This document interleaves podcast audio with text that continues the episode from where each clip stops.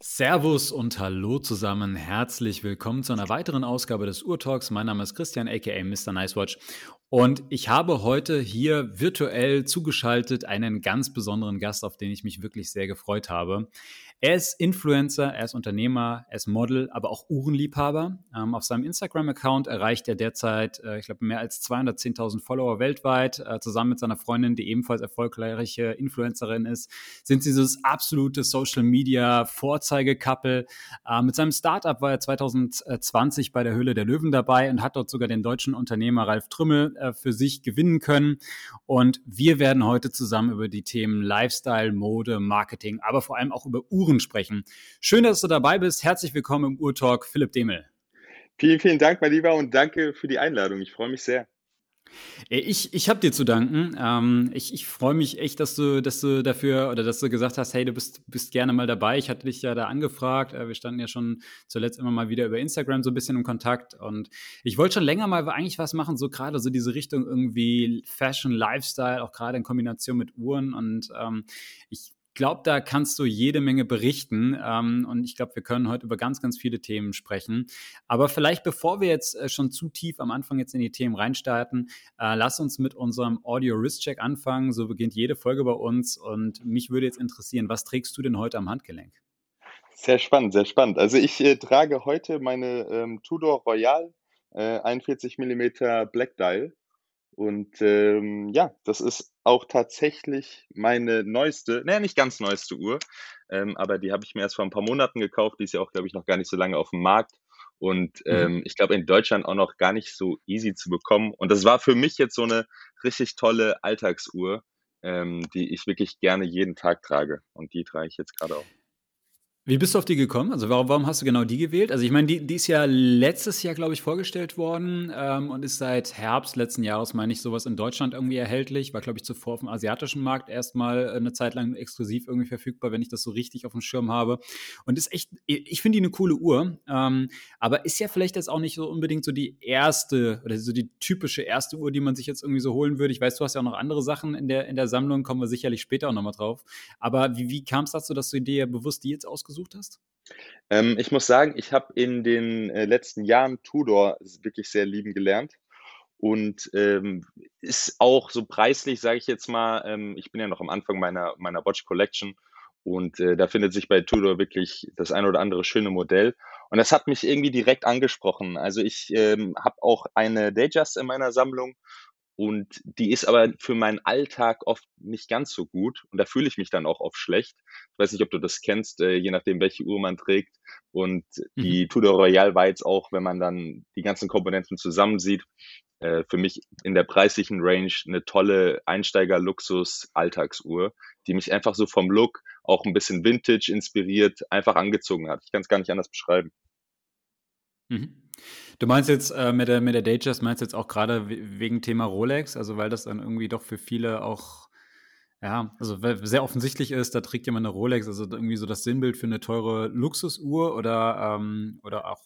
Oder genau, also eigentlich zwei Komponenten. Also für mich war das so, ich habe die ähm, Rolex Datejust äh, äh, Wimbledon Dial und habe darauf sehr, sehr lange gewartet. Das Spiel kennt man ja. Ähm, und äh, mhm. das heißt, das ist für mich so auf der einen Seite, möchte ich sie zu spezielleren Anlässen tragen. Ähm, ich sehe sie einfach nicht so als Alltagsuhr, auch aus dem Grund, den du jetzt schon erwähnt hattest. Ähm, da zieht man die Blicke noch mehr aufs Handgelenk. Das ist nicht in jeder Situation ähm, passend. Ähm, manchmal absolut, mhm. dann trägt man sie auch bewusst. Aber ja, mit der Tudor Royale fühle ich mich da ein bisschen wohler. Sie ist zwar auch ein bisschen flashy, muss man schon sagen. Aber wenn man dann ein bisschen was zur Uhr erzählen kann, äh, uns nicht direkt Rolex heißt, sondern vielleicht dann Tudor. Also ist manchmal ein bisschen angenehmer.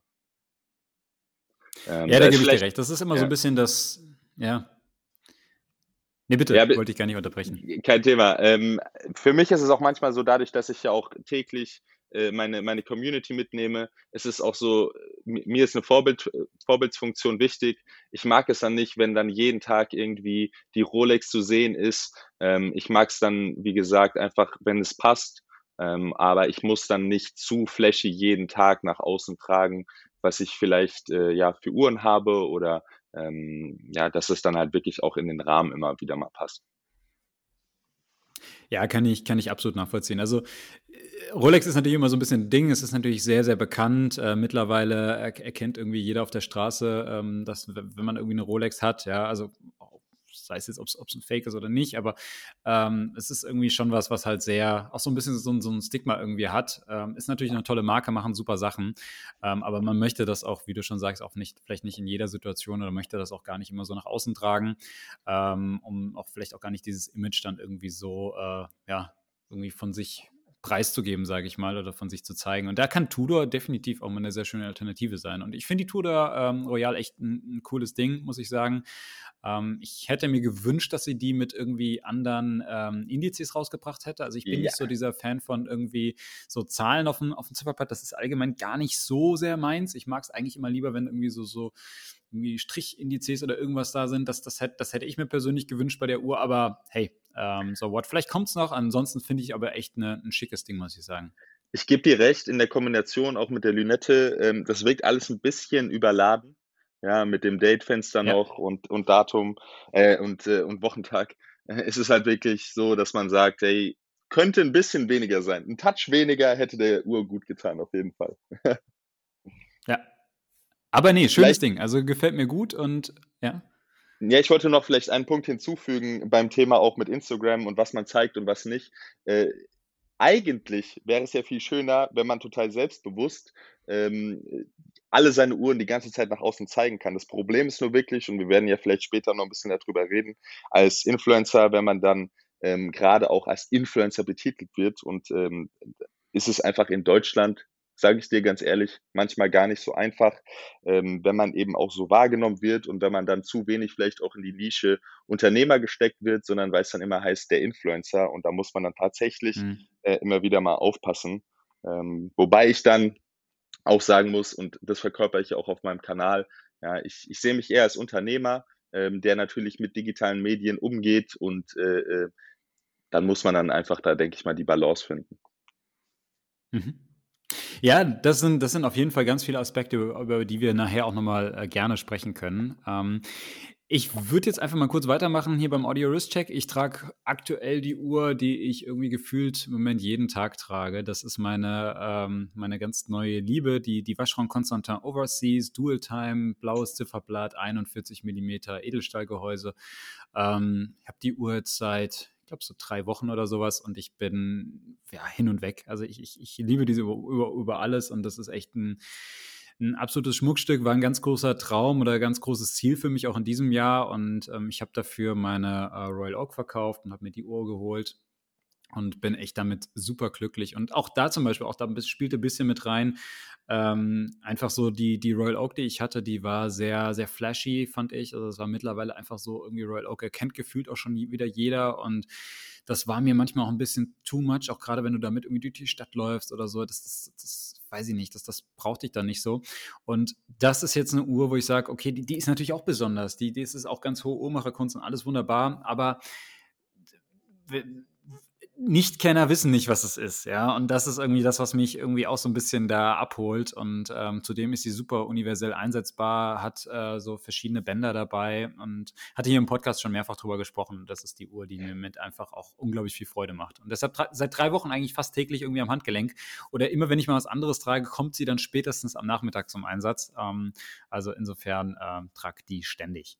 Ich sehe es in deinen Insta-Stories. Ich verfolge sie nämlich äh, jeden Tag mit Spannung und äh, liebe die Overseas an deinem Handgelenk. Also sieht so cool aus, ohne Spaß. Also ähm, absolute Grailwatch. Und wie du schon sagst, also AP entwickelt sich halt wirklich so zu einem vielleicht schon zu kommerziell inzwischen. Es ist sehr, sehr bekannt geworden. Ähm, und mhm. vielleicht was, was, was früher AP war, ist so langsam äh, Vacheron Constantin. Und ich denke, mit der Uhr hast du echt ein, also wirklich ein Schmuckstück, kann man, kann man gar nicht anders sagen. Wunderschön.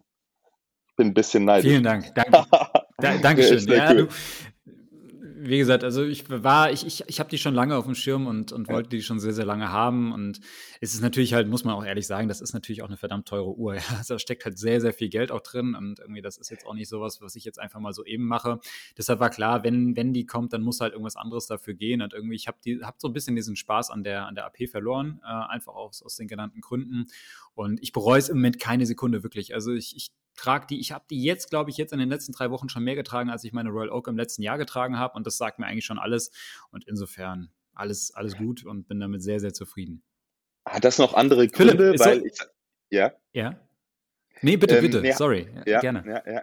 Hat das noch andere Gründe, dass du sagst, ähm, AP lässt sich auch im Alltag gar nicht so gut tragen, weil äh, da fange ich mir noch viel schneller irgendwie Kratzer ein oder fühlt sich nicht gut an oder, oder sagst du, ähm, nee, das war schon top, weil das würde mich jetzt mal interessieren, weil ich vom Design her finde ich jetzt die Royal Oak schon auch mega. Also ja, definitiv, die ist auch mega. Ich finde auch das Design von der Royal Oak, das ist halt eines der bekanntesten Uhrendesigns überhaupt, glaube ich. Ähm, ich glaube, da braucht man gar nichts drüber diskutieren. Das ist wunderbar. Das gefällt mir auch nach wie vor noch extrem gut.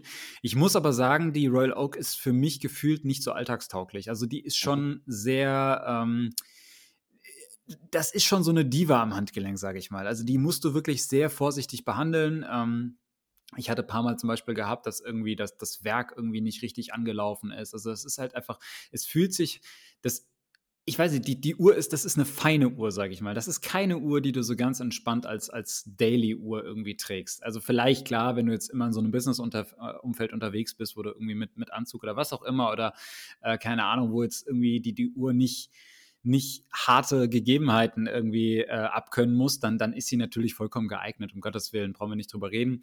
Aber zum Beispiel 50 Meter Wasserdichtigkeit bei der Uhr, ja, das heißt allein schon mhm. irgendwie, wenn du mal mit der Uhr unter die Dusche gehst, das ist schon so grenzwertig. Also Hände waschen geht natürlich, aber mehr sollte man vielleicht nicht unbedingt machen. Ähm, das ist schon mal sowas, ja. Aber beim Sport natürlich kannst du sie nicht anlassen. Also ich mag aber zum Beispiel, ich habe so Uhren den ganzen Tag an, weißt du, und ich, ich, ich mag das auch mit, mit einer Uhr dann irgendwie zum Beispiel die, die beim Sport einfach auch mal anzulassen oder so. Ich finde das eigentlich, ich mag das, wenn sich eine Uhr so in den Alltag integriert. Und das, das Feeling hast du bei dieser Royal Oak überhaupt nicht, dass du das kannst. Ähm, ich habe zum Beispiel auch im Urlaub hätte ich die niemals getragen. Also wenn ich selbst, wenn ich am Strand bin oder in den Pool gehe oder sonst was, das sind alles Situationen, wo ich sage, dann würde ich diese Uhr auf gar keinen Fall tragen. Das heißt, im Endeffekt trage ich sie eigentlich immer nur dann, wenn ich sage, okay, heute weiß ich, ich passe auf diese Uhr auf und bin vorsichtig und es wird nichts irgendwie härteres passieren. Ja, dann, dann, dann ist die richtig. Und man muss auch sagen, dieses Band ist schon auch empfindlich und das ist halt auch sehr ärgerlich, wenn du dir da irgendwie eine Macke oder sowas reinhaust. Ähm, das ist dann irgendwie auch so, dass das siehst du halt dort und das, das, das, das fällt dann sofort auf und das stört auch. Und das ist zum Beispiel jetzt was, wo ich sagen muss, im Vergleich die Overseas, auch die hat ein sehr feines Band. Also das ist auch das, das Edelstahlband zum Beispiel, da siehst du auch Kratzer drauf. Das ist auch ärgerlich, wenn da einer reinkommt. Andererseits hast du dann aber zum Beispiel dieses Kautschukarmband und das habe ich jetzt im Moment sehr häufig an, gerade jetzt, wo ich irgendwie hier so zu Hause bin oder dann irgendwie mal draußen unterwegs bin oder mal einkaufen oder mit dem Fahrrad fahre oder was auch immer, habe ich oftmals dieses Kautschukband dran, weil ich weiß, hey, irgendwie da, da, da kannst du jetzt auch mal irgendwie gegenkommen und da passiert nichts, da brauchst du dich nicht verrückt machen.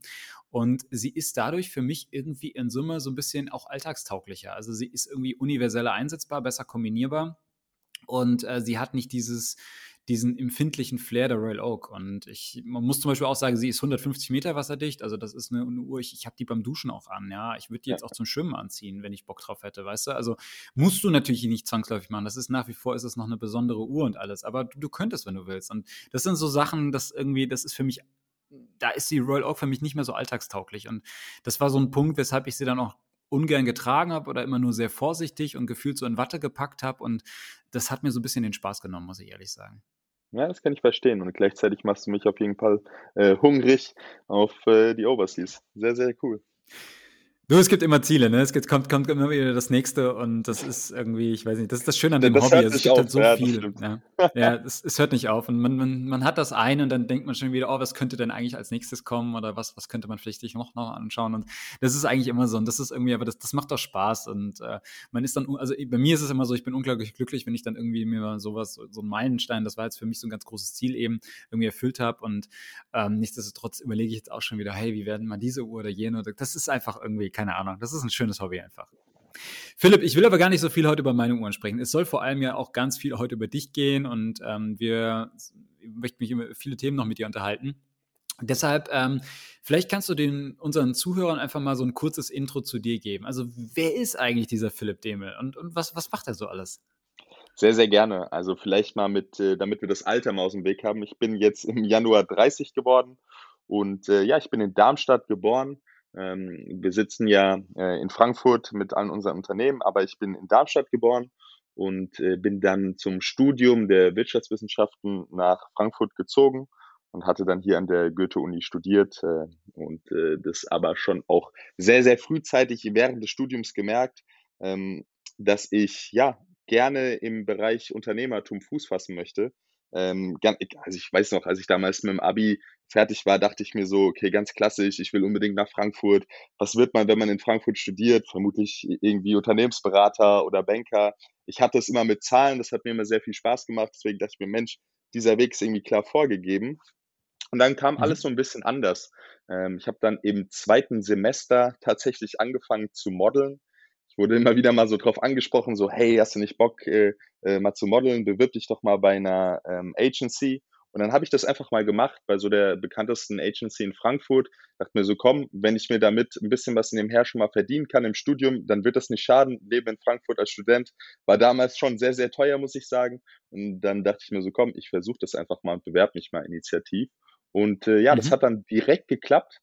Ähm, ich weiß es noch, ich war damals im, ja, ich zweite Semester, erste oder zweite Semesterende ähm, und äh, hatte im September unterschrieben und war dann, ich glaube, einen Monat später äh, tatsächlich schon in äh, Istanbul. Das war damals so ein klassischer Weg äh, irgendwie zum Buch aufbauen, so nennt sich das. Man, man, man muss dann Testshootings machen, man versucht sein Portfolio aufzubauen mit Fotografen, mit verschiedenen Themen. Und das konnte man sehr, sehr gut auch im Ausland machen, um dort auch die ersten ja, äh, internationalen Erfahrungen auch zu sammeln, viele Jobs zu machen und dann auch einfach mal zu verstehen, wie dieses Modelleben so funktioniert. Äh, da bin ich im Prinzip so ein bisschen ins kalte Wasser gesprungen. Und musst und, du dann, ganz, ganz ja. kurze Zwischenfrage, musst du, musst ja, du sehr gerne, dann, also, frag mal gerne zwischen. Du, du, du, bist, du bist nach Istanbul und, und hast dann dort irgendwie Shootings gehabt und hast dieses Buch aufgebaut. Ähm, ist das dann, also kann ich mir das vorstellen, wie, wenn man das jetzt aus dem Fernsehen kennt, von jetzt so, also blöd gesagt, so Formaten wie Germany's Next Topmodel, ich meine, gut, das sind jetzt Frauen vor der Kamera, aber ist ja wurscht, ja. Also ist das dann wirklich so, dann hast du da irgendwie ein Thema und dann, dann wird das dann irgendwie geshootet oder wie, wie, wie, wie kann ich mir das vorstellen? Also ich bin fernab davon irgendwie, dass ich mich in dieser Modelwelt auskenne. Ich bin fernab auch davon, selbst Model zu sein. Insofern äh, finde ich das ganz interessant, das einfach mal so zu hören. Ja, also es, ist, es war auch für mich damals alles, also ich hätte es mir ganz anders vorgestellt, da bin ich auch ehrlich. Ich bin da in Istanbul angekommen, äh, war dann irgendwie mit sechs bis acht Leuten aus der ganzen Welt in einer Model-WG äh, getrennt natürlich nach Männer und Frauen, aber also super spannend alleine, dass man mit plötzlich verschiedensten Nationen aus der ganzen Welt zusammenlebt auf engstem Raum. Ähm, das war für mich und das war auch das, wo ich am meisten rausgezogen habe am Ende. Ähm, einfach nur der Wahnsinn. Ja. Und dann sieht der Alltag im Prinzip so aus. Man hat Casting Sheets im Prinzip jeden Tag. Äh, ist dann in Istanbul ist es so, es ist eine sehr, sehr große Stadt, sehr, sehr chaotisch. Äh, fährt man dann den ganzen Tag mit einem Fahrer äh, durch die Gegend zu den verschiedenen Castings und dort treffen dann die verschiedensten Agenturen und eben Models aufeinander und äh, dann muss man sich da durchsetzen, so ein bisschen wie man es dann auch von Germany's Next Topmodel aus dem Fernsehen kennt. Ähm, genau, und dann geht es eben darum, landet man schnell Jobs oder nicht und hat man vielleicht auch mal ein bisschen Glück, ich hatte dann damals tatsächlich ein bisschen Glück. Ich war dann, ich hatte ein Covershooting für die äh, GQ Style während meines ersten Aufenthalts, andere äh, gute Jobs auch schon. Das heißt, ich bin nach Deutschland dann zurückgekommen mit ja einer tollen Auslandserfahrung. Ich habe mein Englisch verbessert, äh, ich habe tolle Leute kennengelernt und ich habe das Modelleben so ein bisschen verstanden und ich habe auch das erste Geld verdient. Ähm, und so bin ich dann zurückgekommen auch wieder ähm, und habe dann hier in Deutschland, es ist alles sehr, sehr kommerziell. Ähm, ich bin auch tendenziell dann eher ein kommerzielles Model gewesen. Äh, dadurch, also viele Katalog-Shootings heißt es, also nicht der typische Runway, das wäre kein Job für mich, sondern der kommerzielle Lacher im Katalog, das war so mein Ding. Mhm. Und mhm. ähm, mhm. ja, so bin ich zurück nach Deutschland, habe dann weiter studiert und dann kam ganz so kurze Frage. Ja, ja. Ganz kurze Frage. Kannst, kannst du mal so ganz grob sagen, was, was verdient man denn da durch so ein Shooting? Oder wenn, also wie, wie kann ich mir das vorstellen? Kann, könnte man davon sogar schon leben oder ist das wirklich dann nur so ein kleines, kleines Zubrot quasi? Äh, also was, um dir mal, ich, ich, kann, ich, kann, da ganz transparent mal Zahlen in den Raum werfen. Also ich war nie ein Topmodel, ja, sonst äh, hätte ich vielleicht dann auch noch was anderes gemacht. Aber in Istanbul war das so, da hat man dann für einen für ein gutes Shooting ähm, schon auch relativ schnell mal 1000 Dollar am Tag verdient. Ähm, und wow. äh, das äh, ging dann auch hoch auf bis zu 2000 Dollar am Tag. Das hängt dann wirklich davon ab. Das ging aber auch runter, bis auf 150 Dollar für einen Online-Store, ja, für ein E-Commerce-Unternehmen. Ähm, das war dann nicht Mhm. besonders Mhm. lukrativ. Und in Deutschland ist das alles so im Bereich eine Tagesgage von, ja, sagen wir mal 700 bis 1500 Euro am Tag ist da ganz normal, ohne dass man jetzt irgendwie ein Topmodel sein muss oder bekannter sein muss, sondern dann reden wir wirklich auch schon von nur von ganz normalen Online-Shops. Und wie häufig, also die, die, die Frage, die sich mir halt stellt, ist halt, ne, also könnte man von sowas jetzt einfach dann leben? Also erstmal klingt das natürlich so, also wenn ich sage jetzt 1000 Dollar am Tag beispielsweise, ja, ähm, wenn ich jetzt halt fünf, sechs Tage oder sowas im Monat allein nur shooten würde, könnte ich ja davon eigentlich schon relativ gut leben. Ähm, ist das realistisch oder ist das auch extrem schwer, da irgendwie immer wieder Aufträge zu bekommen und für so Shootings eingeladen zu werden? Das ist wie bei so allem im Leben, wenn man sich da durchboxt äh, und ähm, so Fuß fest, äh, dann, dann ist es definitiv möglich. Ich habe mir damals dann auch sehr früh die Frage gestellt, sollte ich vielleicht mit dem Studium abbrechen und da Vollgas geben, weil man wird auch relativ schnell in so eine Welt reingezogen. Ja, wenn man vorher äh, habe ich nur irgendwelche Minijobs gemacht. Ich hatte in einer Unternehmensberatung ganz am Anfang vom Studium mal so nebenher gearbeitet. Da hat man dann irgendwie 13 Euro die Stunde verdient ähm, und hat äh, äh, gemerkt, okay, was Arbeit bedeutet. Und beim Modeln wurde einem das sehr, sehr schnell ein bisschen wieder genommen, weil es eben dann doch mhm. für einen jungen Studenten, wenn man dann plötzlich irgendwie mit Tagesgagen 1000 Euro am Tag äh, und hat dann irgendwie drei, vier, fünf Tage davon im Monat und muss dazwischen im Prinzip nichts machen, außer sich fit halten und natürlich bisschen Networking und so weiter betreiben, dann äh, hat man sehr schnell den Eindruck vermittelt bekommen, Mensch, das wäre doch was für die nächsten Jahre. Wieso soll ich denn jetzt überhaupt weiter studieren? Ich gebe da jetzt einfach Vollgas und schau mal, wohin das führt. Ähm, also es wäre definitiv eine Option gewesen. Ich habe auch viele Freunde gewonnen, die das gemacht haben, die das auch immer noch tun. Also gerade für Männer geht es wirklich ähm, immer weiter bis zum Best Ager, äh, Deutschland ist da ein guter Markt, aber ich habe mich ganz klar dagegen entschieden, weil ich einfach ja zu gerne, ähm, sage ich mal, allumfassender auch meinen Kopf benutze und einfach ein bisschen mehr machen wollte, als nur ähm, ja vor der Kamera zu stehen. Das mache ich zwar immer noch, darauf kommen wir auch noch ein bisschen. Ich, ich wollte gerade sagen, aber immer noch. Da ist es anders. Als Influencer ist es wirklich anders, weil da ist man eine, da ist man im Prinzip auch eine One-Man-Show äh, von der Konzeption bis hin zu Fotografen, das ganze technische, ja, sich reinfuchsen in Fotografie ähm, und, und, und, und diese Themen, die verbindet man da alles. Und ähm, beim Modeln war man dann wirklich manchmal hart ausgedrückt so ein bisschen das Stück Fleisch, was halt gut aussehen sollte vor der Kamera. Und das war dann auf Dauer nichts für mich hat mir aber den Weg geebnet äh, zu ganz vielen Dingen und deswegen möchte ich es auch nicht missen. Es hat äh, wirklich äh, viele, viele Türen geöffnet und mir auch die Augen geöffnet, wie eigentlich vielleicht dann auch mein Lebensweg aussieht, nämlich nicht ganz so streamlined, wie ich es davor dachte, sondern dann doch ähm, ja mit verschiedenen Umwegen oder Abkürzungen, wie man es wie man sehen möchte und ein bisschen unorthodoxer, als ich es davor dachte. Ja. Genau. Und, und wie, wie ging es dann weiter? Also du, du hast gemodelt während des Studiums, dann hast du gesagt, aber Studium willst du auf jeden Fall weiter äh, durchziehen. Und ähm, wie, wie ging es dann weiter? Wie kamst du dazu, wo du jetzt heute bist? Wie, wie, wie wird man eigentlich Influencer? Und äh, du bist ja aber auch zusätzlich noch Unternehmer, also wie kam es auch dazu? Ähm, auch sehr spannend. Also der, der glückliche Zufall in meinem Fall war tatsächlich, dass der Chef von meiner Modelagentur damals einen der beliebtesten und besten Clubs in Frankfurt auch hatte. Und ähm, ja, wir, wir waren in einer WG, wir waren zu dritt. Ähm, wir, ich habe gemodelt nebenher und dann kam zwangsläufig die Idee, hey, wieso machen wir nicht eine Studentenparty?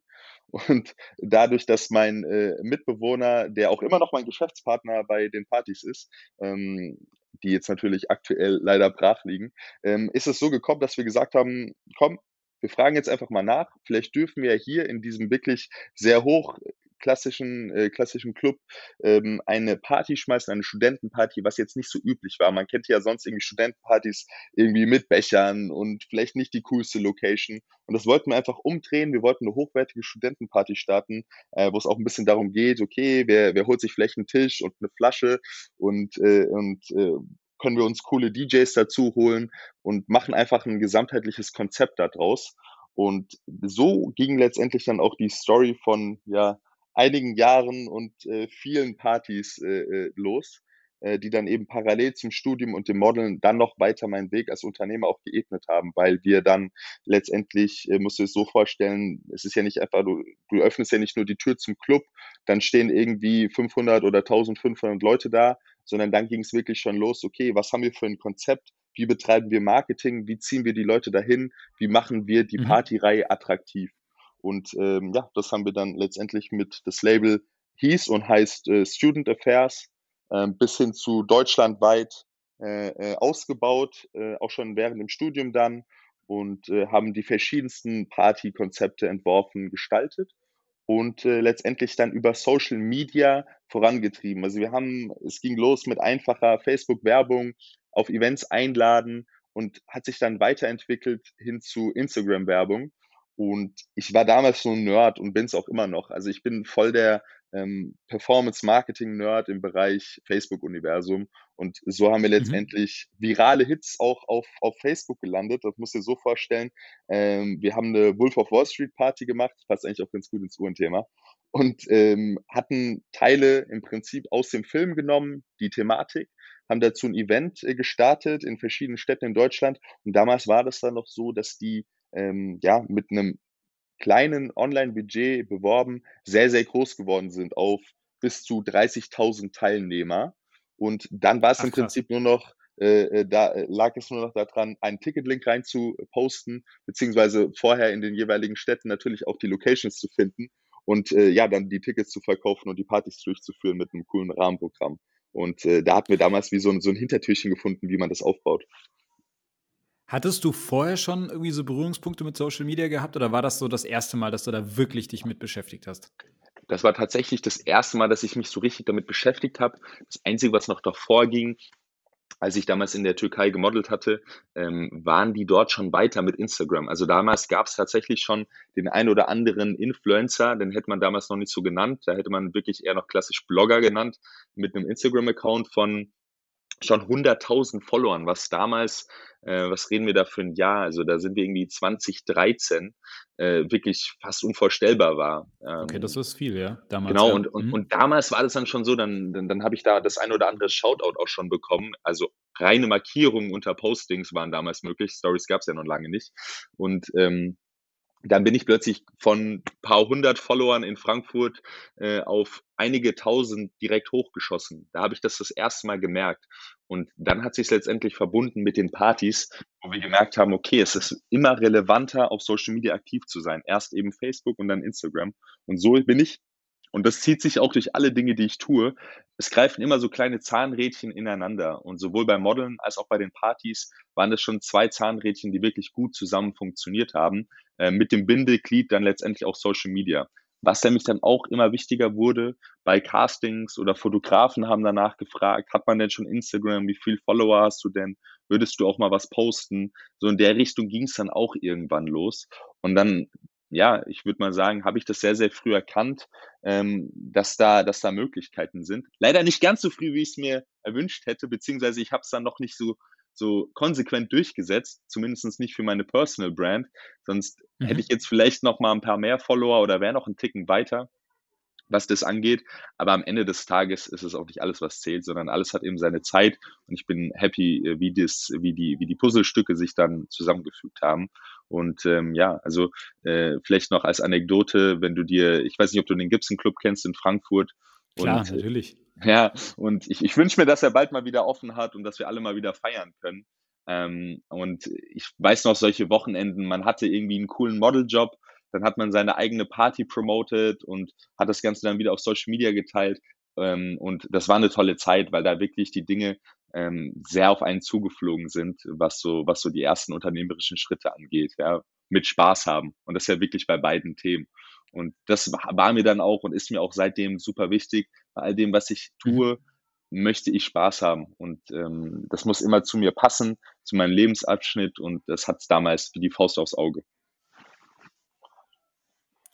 Das heißt aber, ähm, das Studium hast du fertig gemacht oder? Ähm, genau, also mein Studium habe ich, hab ich abgeschlossen. Ich hatte immer wieder Phasen, wo ich so dachte, ah nee, ähm, ich habe ehrlicherweise zwei Semester länger studiert, aber bei den Themen, die ich halt auch nebenher schon gemacht habe, ging das fast gar mhm. nicht anders. Und ähm, ich war auch nicht der Vorzeigestudent, der im, ja, weiß ich nicht, in die Vorlesung gegangen ist und alles fleißig gemacht hat, sondern ich habe das dann immer beschränkt auf die Klausurenphasen und ähm, war damit dann trotzdem noch happy.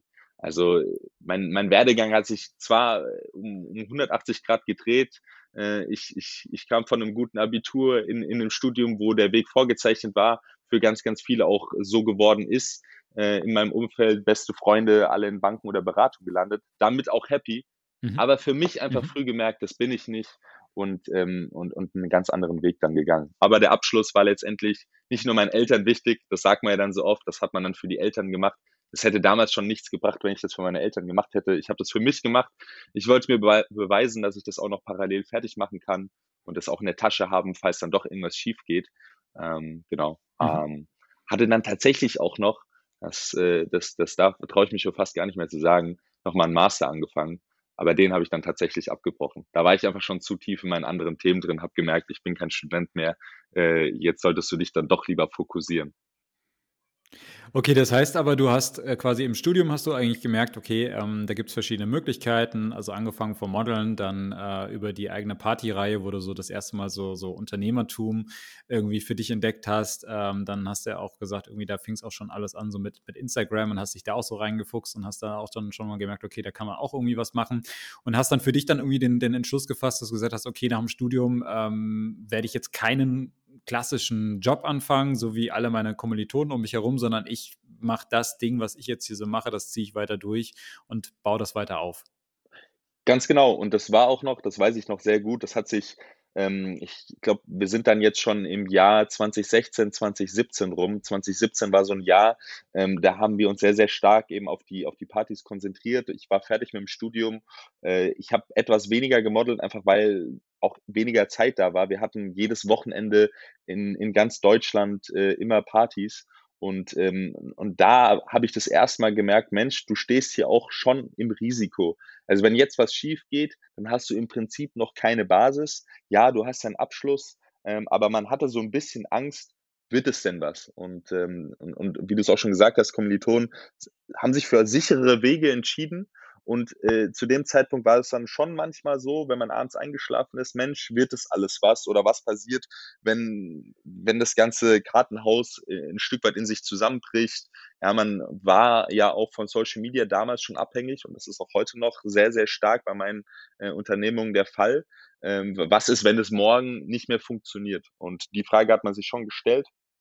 Aber der Drang, etwas Eigenes zu machen, kreativ zu sein, und äh, aus, einer, aus einer Idee, die man hat, dann etwas aufzubauen, das hat bei mir bisher immer überwiegt und, ähm, und, und deswegen bin ich dann auch, sage ich mal, durch dieses etwas schwere Jahr 2017, wo es dann wirklich darum ging, erstmal etwas aufzubauen, durchgekommen und ähm, immer mit dem, mit dem Fokus darauf, digitale Medien gut zu nutzen, ähm, bis hin dann auch zur bewussten Entscheidung, hey, das Modeln ist nicht mehr ganz so meins, aber das Fotos machen und das Editieren, und mhm. das äh, ganze Thema Social Media, Instagram, das hat mir unglaublich viel Spaß gemacht. Und dann war es eine bewusste Entscheidung zu sagen, okay, da legen wir jetzt einfach mal Fokus drauf. Und ich sage wir, weil ich äh, damals dann auch schon ähm, ja mit meiner jetzt Verlobten äh, Paulina zusammen war und wir gemeinsam gesagt haben, komm, wir geben dem ganzen Instagram jetzt auch mal eine Chance und gucken mal, was passiert, wenn wir das Ganze ein bisschen professionalisierter angehen, äh, regelmäßig mhm. posten, coolen Content machen und Sachen für die Community überlegen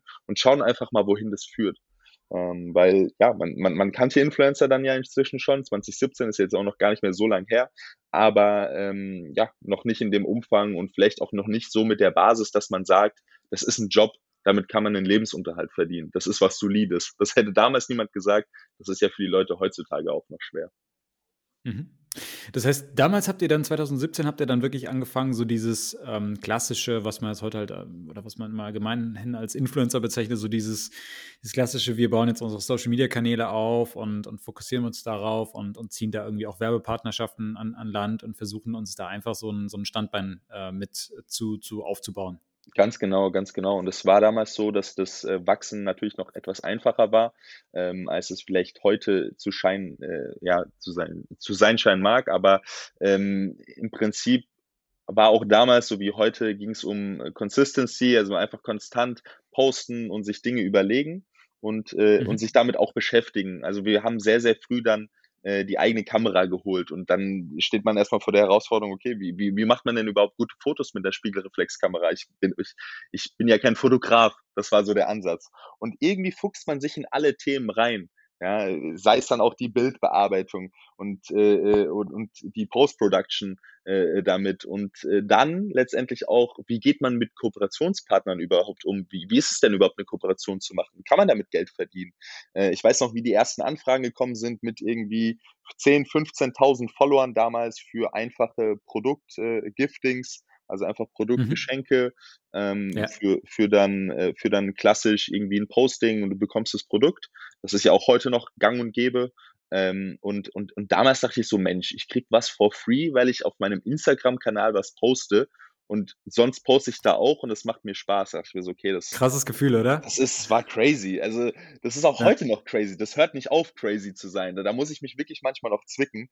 Ähm, kann ich auch noch mal ein, mhm. zwei Beispiele geben, wo ich das immer noch unfassbar finde. Ähm, und ich mhm. weiß noch ganz Gerne. genau, mit 25.000 Followern war ich dann eingeladen für den Launch von der äh, äh, neuen Kosmetiklinie von David Beckham, äh, die von L'Oreal ge gestartet wurde. Und ich war damals so, mhm. was, mit 25.000 Followern werde ich eingeflogen nach London äh, äh, und kann David Beckham treffen. So, ich war, ich bin Fußballfan, deswegen Krass. war das für mich dann auch so, ja. so was, das ist ja. doch ein falscher Film. Und natürlich kannte ich damals auch schon in meiner Umgebung, in meinem, ähm, ja, Man-Style, Lifestyle, Fashion fokussierten Kanal, die, die einschlägigen Kandidaten, die damals eben auch schon riesig waren. Und mit denen war ich dann plötzlich gemeinsam auf einem Event in London. Und das war für mich dann so der Moment, wo ich gesagt habe, okay, alles klar, ich werde mich hier jetzt richtig drauf äh, fokussieren, ich werde hier Vollgas geben, hier geht richtig was. Und ähm, ja, das war wirklich so ein Moment, äh, äh der, der dann nochmal so den Drive nochmal erhöht hat und wo ich gesagt habe, let's go. Ähm, mhm. Und das hat sich dann ja, relativ schnell entwickelt. Also ich bin jetzt bei 210.000 äh, Followern Zwischendrin hat man immer wieder, ich, das wirst du auch kennen, äh, äh, Stagnation oder dann passiert mal wieder nichts. Und da muss man sich dann auch durchkämpfen. Aber prinzipiell war es dann schon so, dass ich sukzessive weiter gewachsen bin, meine Community größer wurde, ähm, auch mhm. internationaler, muss man auch sagen, dadurch, dass man immer mehr unterwegs auch war und dann immer tollere ja, Partner dazugekommen sind. Und wo ich dann wirklich gemerkt habe, Mensch, dieser Beruf Influencer, der ist spannend. Und auch dieses. Ab, ja. Ab welchem Zeitpunkt konntest du vom reinen Influencer-Dasein leben? Also, das ist auch immer so, so eine Frage, die ich irgendwie auch ich immer wieder zum Beispiel gestellt bekomme. Und dann muss ich halt sagen, gerade diese Uhrenwelt habe ich das Gefühl, ist nochmal komplett anders. Also ich könnte, um Gottes Willen, kann ich davon, könnte ich davon überhaupt nicht leben. Ich habe auch nie davon gelebt und ich bin nach wie vor bin ich noch an diesem Punkt, den du jetzt beschreibst, wo ich manchmal denke, oh, Hammer, cool, dass ich irgendwie die Möglichkeit habe, irgendwo dabei zu sein oder irgendwas zu bekommen oder wie auch immer. Einfach dafür, dass ich irgendwie Bilder poste. Ähm, äh, äh, wann war dieser Zeitpunkt, wo du gesagt hast, okay, also jetzt unabhängig davon, dass du ja äh, noch deine, deine Partyreihe hattest, äh, aber, aber, wann hättest du von diesem reinen Influencer-Dasein schon alleine leben können? Also welch, nicht, wie groß war dein kan Account etwa dafür? Gar nicht so einfach zu beantworten. Ähm, ich würde sagen, es war so im Bereich zwischen 70 und 80.000 Followern äh, schon bei mir, mhm. wo ich gesagt hätte, hey, äh, ich könnte mich jetzt nur darauf fokussieren und davon dann auch leben. Ähm, da muss man aber auch dazu sagen, ich bin jetzt nicht so, und das ist eigentlich ein bisschen contradictive, also so ein bisschen widersprüchlich, äh, wenn es auch um Thema Uhren geht, aber ich bin jetzt nicht so der klassische Konsummensch, der sehr, sehr viel Geld ausgibt. Ich war schon immer so eine richtige Sparsocke und habe immer gerne Geld zurückgelegt und, äh, und, und das Geld, was ich verdient habe, immer, ja, ähm, sage ich mal, vorsichtig behandelt. Und deswegen würde ich sagen, hat mir das dann mit in die Karten gespielt, dass man hätte sagen können, so ab 60, 70, 80.000, irgendwo so dazwischen ging es bei mir los, dass ich hätte sagen können, Mensch, davon kann ich auch leben, äh, wenn ich gut haushalte. Aber ähm, letztendlich ist es dann auch so, das hängt extremst von dem Bereich ab, wo du als Influencer tätig bist. Also es gibt leider auch äh, Leute, die irgendwie, weiß ich nicht, eine halbe Million Follower haben und aber in einem ganz anderen Feld unterwegs sind, wo das dann eben nicht funktioniert. Für mich, wie beim Modeln damals, einfach wieder ein bisschen kommerzieller. Das hat einfach so funktioniert. Ich habe die Partner da irgendwie ganz gut angezogen und äh, äh, die haben die Kombination, sage ich jetzt mal, aus hochwertigem Content, aber ähm, authentischer Person, die man auch wahrnimmt und die man irgendwie greifen kann, ähm, glaube ich, sehr geschätzt. Und deswegen ging das auch relativ früh los, in Anführungsstrichen, dass ich auch hätte davon leben können.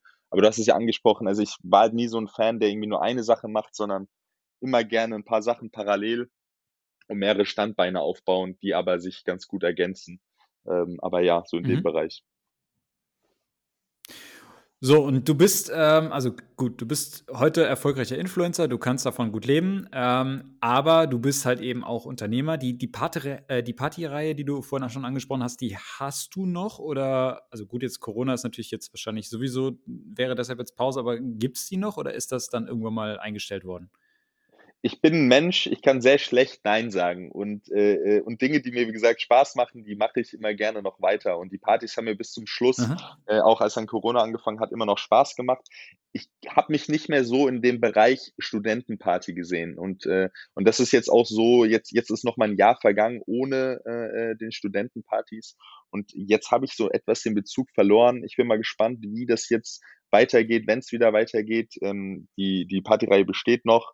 Und wir werden sicherlich auch da nochmal weitermachen. Aber ähm, ich sag mal so, damals war es dann äh, äh sage ich mal, Alltag, bis nachts um fünf im Club zu stehen, äh, da dann auch noch alles zu machen, aufzubauen, abzubauen, das würde ich aktuell gar nicht mehr schaffen, weil ich einfach ja zu viel äh, an anderen Themen dann noch arbeite und äh, an, an, an, an meinem äh, Unternehmen mit Flapgrip, an jetzt auch noch einem neuen spannenden Projekt, wo wir vielleicht auch nochmal ein, zwei Sätze nochmal reden können.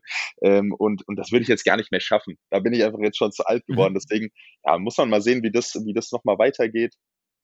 Prinzipiell war das aber auch immer, und das, das ist auch was Spannendes, Partys bringen Menschen zusammen. Ähm, die, die Deals, die man auch machen kann als, als, als Geschäftsperson durch Partys, die man auch selbst veranstaltet, das hat schon auch was. Also so dieses Nachtleben und äh, richtige Leute zusammenbringen, ähm, das hat schon auch immer äh, ja sehr, sehr viel Spaß gemacht an der Stelle. Deswegen darauf würde ich mich auch wieder freuen, wenn es wieder weitergeht. Aber grundsätzlich war es dann so, dass ich mich sehr darin verliebt hatte, mit Brands Deals auszuarbeiten. Ich hatte da auch ein ganz gutes Händchen, vielleicht deswegen auch schon relativ früh Erfolg monetär, aus monetärer Sicht als Influencer und habe einfach so gemerkt, sich Konzepte für, für, für andere Brands auszudenken, die dann umzusetzen, äh, das irgendwie in, in eine schöne Bahn bringen. Das war so richtig, es war so ein Thema, es hat mir ultra viel Spaß gemacht. Und dann dachte ich so, Mensch, so eine Social Media Agentur, die sich darauf nochmal spezialisiert, äh, äh, da wirklich mitzuhelfen, weil ich habe also aus erster Hand ja erfahren, was machen Brands gut, was machen andere Agenturen gut, aber was machen sie auch wirklich nicht gut im Bereich Influencer Marketing. Und äh, das ist ja auch immer noch ein aufstrebendes Feld. Deswegen dachte ich mir damals so, komm, das ist der nächste Schritt, der logische Schritt, ähm, eine, eine Agentur zu gründen, die sich auf Influencer Marketing ähm, und Performance Marketing, Content Creation, Content Produktion mhm. konzentriert mhm. äh, zu gründen. Damals war es aber für mich gar nicht so einfach, weil ich war immer schon ein Fan davon, mit einem guten Partner zu gründen. Und die wachsen natürlich nicht auf Bäumen, die kann man auch nicht einfach herzaubern. Und äh, äh, deswegen war das damals, damals gar nicht so einfach zu sagen, ich starte jetzt einfach mal alleine, sondern ähm, ich, ich hatte damals dann nach einem richtigen Partner gesucht. Und äh, das, das leitet dann letztendlich auch die, die, die nächste äh, Etappe in meiner Unternehmerkarriere äh, ein, weil ich damals natürlich über Social Media einen Aufruf gestartet hatte, so nach dem Motto, so hey, äh, ich habe eine Woche eine, eine, eine Finca auf Mallorca gemietet, wer hat Bock mitzukommen? Wir machen eine äh, Content Creator Woche, so habe ich das damals genannt. genannt. Also es ging einfach darum, äh, äh, gemeinsam äh, guten Content, Bilder, Videos äh, zu drehen und, äh, und, und dann auch zu posten, alles rund um Instagram und habe einfach in meine Community über Stories hineingefragt, wer hat denn Lust mitzukommen? Jetzt ohne darauf zu achten, wer hat jetzt viel Reichweite, wer hilft mir da, mhm. sondern mhm. wer hat einfach Bock da drauf. Und ja, da, da hat sich dann tatsächlich aus dem Nichts mein jetziger Geschäftspartner äh, Jam gemeldet und der ist einfach mal mitgeflogen. Und wir kannten uns nicht. Wir hatten so wie wir auf, äh, auf Instagram geschrieben. Man lernt sich ja dadurch, man, man denkt ja, man kennt sich dann schon so ein bisschen, aber man kennt sich ja noch nicht. Und haben uns ja, dann richtig, tatsächlich ja. vor Ort das erste Mal auch dann live gesehen und dachten so, äh, äh, also er war, es waren auch noch ein paar andere Leute dabei, aber er war wirklich so die, die große Unbekannte ähm, und haben dann in der Woche gemerkt, so Mensch, bei uns, wir, wir, wir verstehen uns gut, wir haben eine mhm. gemeinsame Vision, wie vielleicht digitale Medien, wie digitales Marketing, Brandbuilding, äh, vielleicht D2C-Brands, wie das wirklich so ein, so ein spannender Markt ist, der hier aufkommt und immer stärker wird äh, in Deutschland. Und haben dann, ja, äh, ich glaube, nach der Woche war er direkt montags bei mir dann mit dem Office. Ich hatte damals ein Office in Eschborn, äh, so, so, so ein Keller-Office mit ein paar anderen mhm. äh, coolen Startups gemeinsam und äh, war dann direkt da und dann haben wir getüftelt. So, wie, wie bauen wir es auf? Was machen wir? Werden wir eine Agency? Was ist unser Ziel? und sind relativ früh auf den Trichter gekommen, ja, Agency ist cool, wir sind aber vielleicht nicht die allerbesten Dienstleister, das haben wir schon früh gemerkt, einfach weil wir zu kreativ eigene Dinge machen wollten. Und mhm, äh, mhm. dann war die Idee, wie wäre es denn, wenn wir Produktwelten oder eine Brand für Influencer kreieren? Das war so der erste Ansatz. Also zu sagen, ähm, wir hatten damals einen, einen, einen Pet-Account, einen Petfluencer, also ähm, du, du, du kennst ja vielleicht den einen oder anderen Hund oder Katze, die es auf Instagram gibt, yeah, die auch yeah, irgendwie yeah. eine Million Follower hat oder so, ja, wo du dir so denkst, so, was zur Hölle, das ist ja der Wahnsinn. Ähm, und äh, ja, da haben wir tatsächlich Kontakt aufgebaut mit einem sehr, sehr großen Account und äh, waren uns da relativ schnell einig, äh, dass wir da so eine kleine Produktwelt auf den Weg bringen und die dann tatsächlich über Social Media aufbauen und über die Reichweite von dem Account.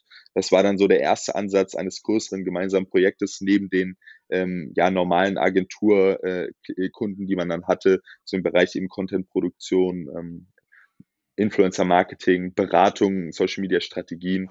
Ähm, das war so das, das andere Kerngeschäft. Aber diese, die, dieses Thema, eigene Produkte auf den Weg zu bringen, war eigentlich mhm. das, für das wir gebrannt haben.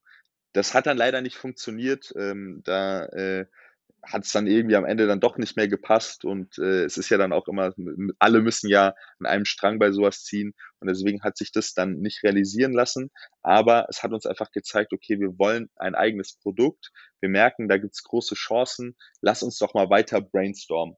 Und äh, das war dann letztendlich auch so ein bisschen ausschlaggebend für äh, den Weg Richtung Höhle der Löwen, weil wir so überlegt hatten, hey Mensch, was ist denn eigentlich für mich als Influencer wichtig? Was mache ich denn den ganzen Tag?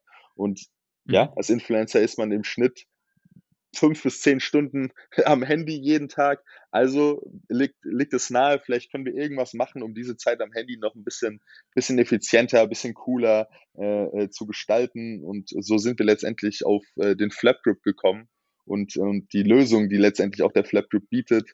Und äh, für all die, die jetzt den Flapgrip nicht kennen, das war unsere Höhle der Löwen-Story. Es ist eine multifunktionale Smartphone-Halterung. Äh, viele kennen den Popsocket und der Flapgrip ist besser. und äh, damit äh, konnten wir auf jeden Fall eine Menge Probleme lösen und können es auch immer noch.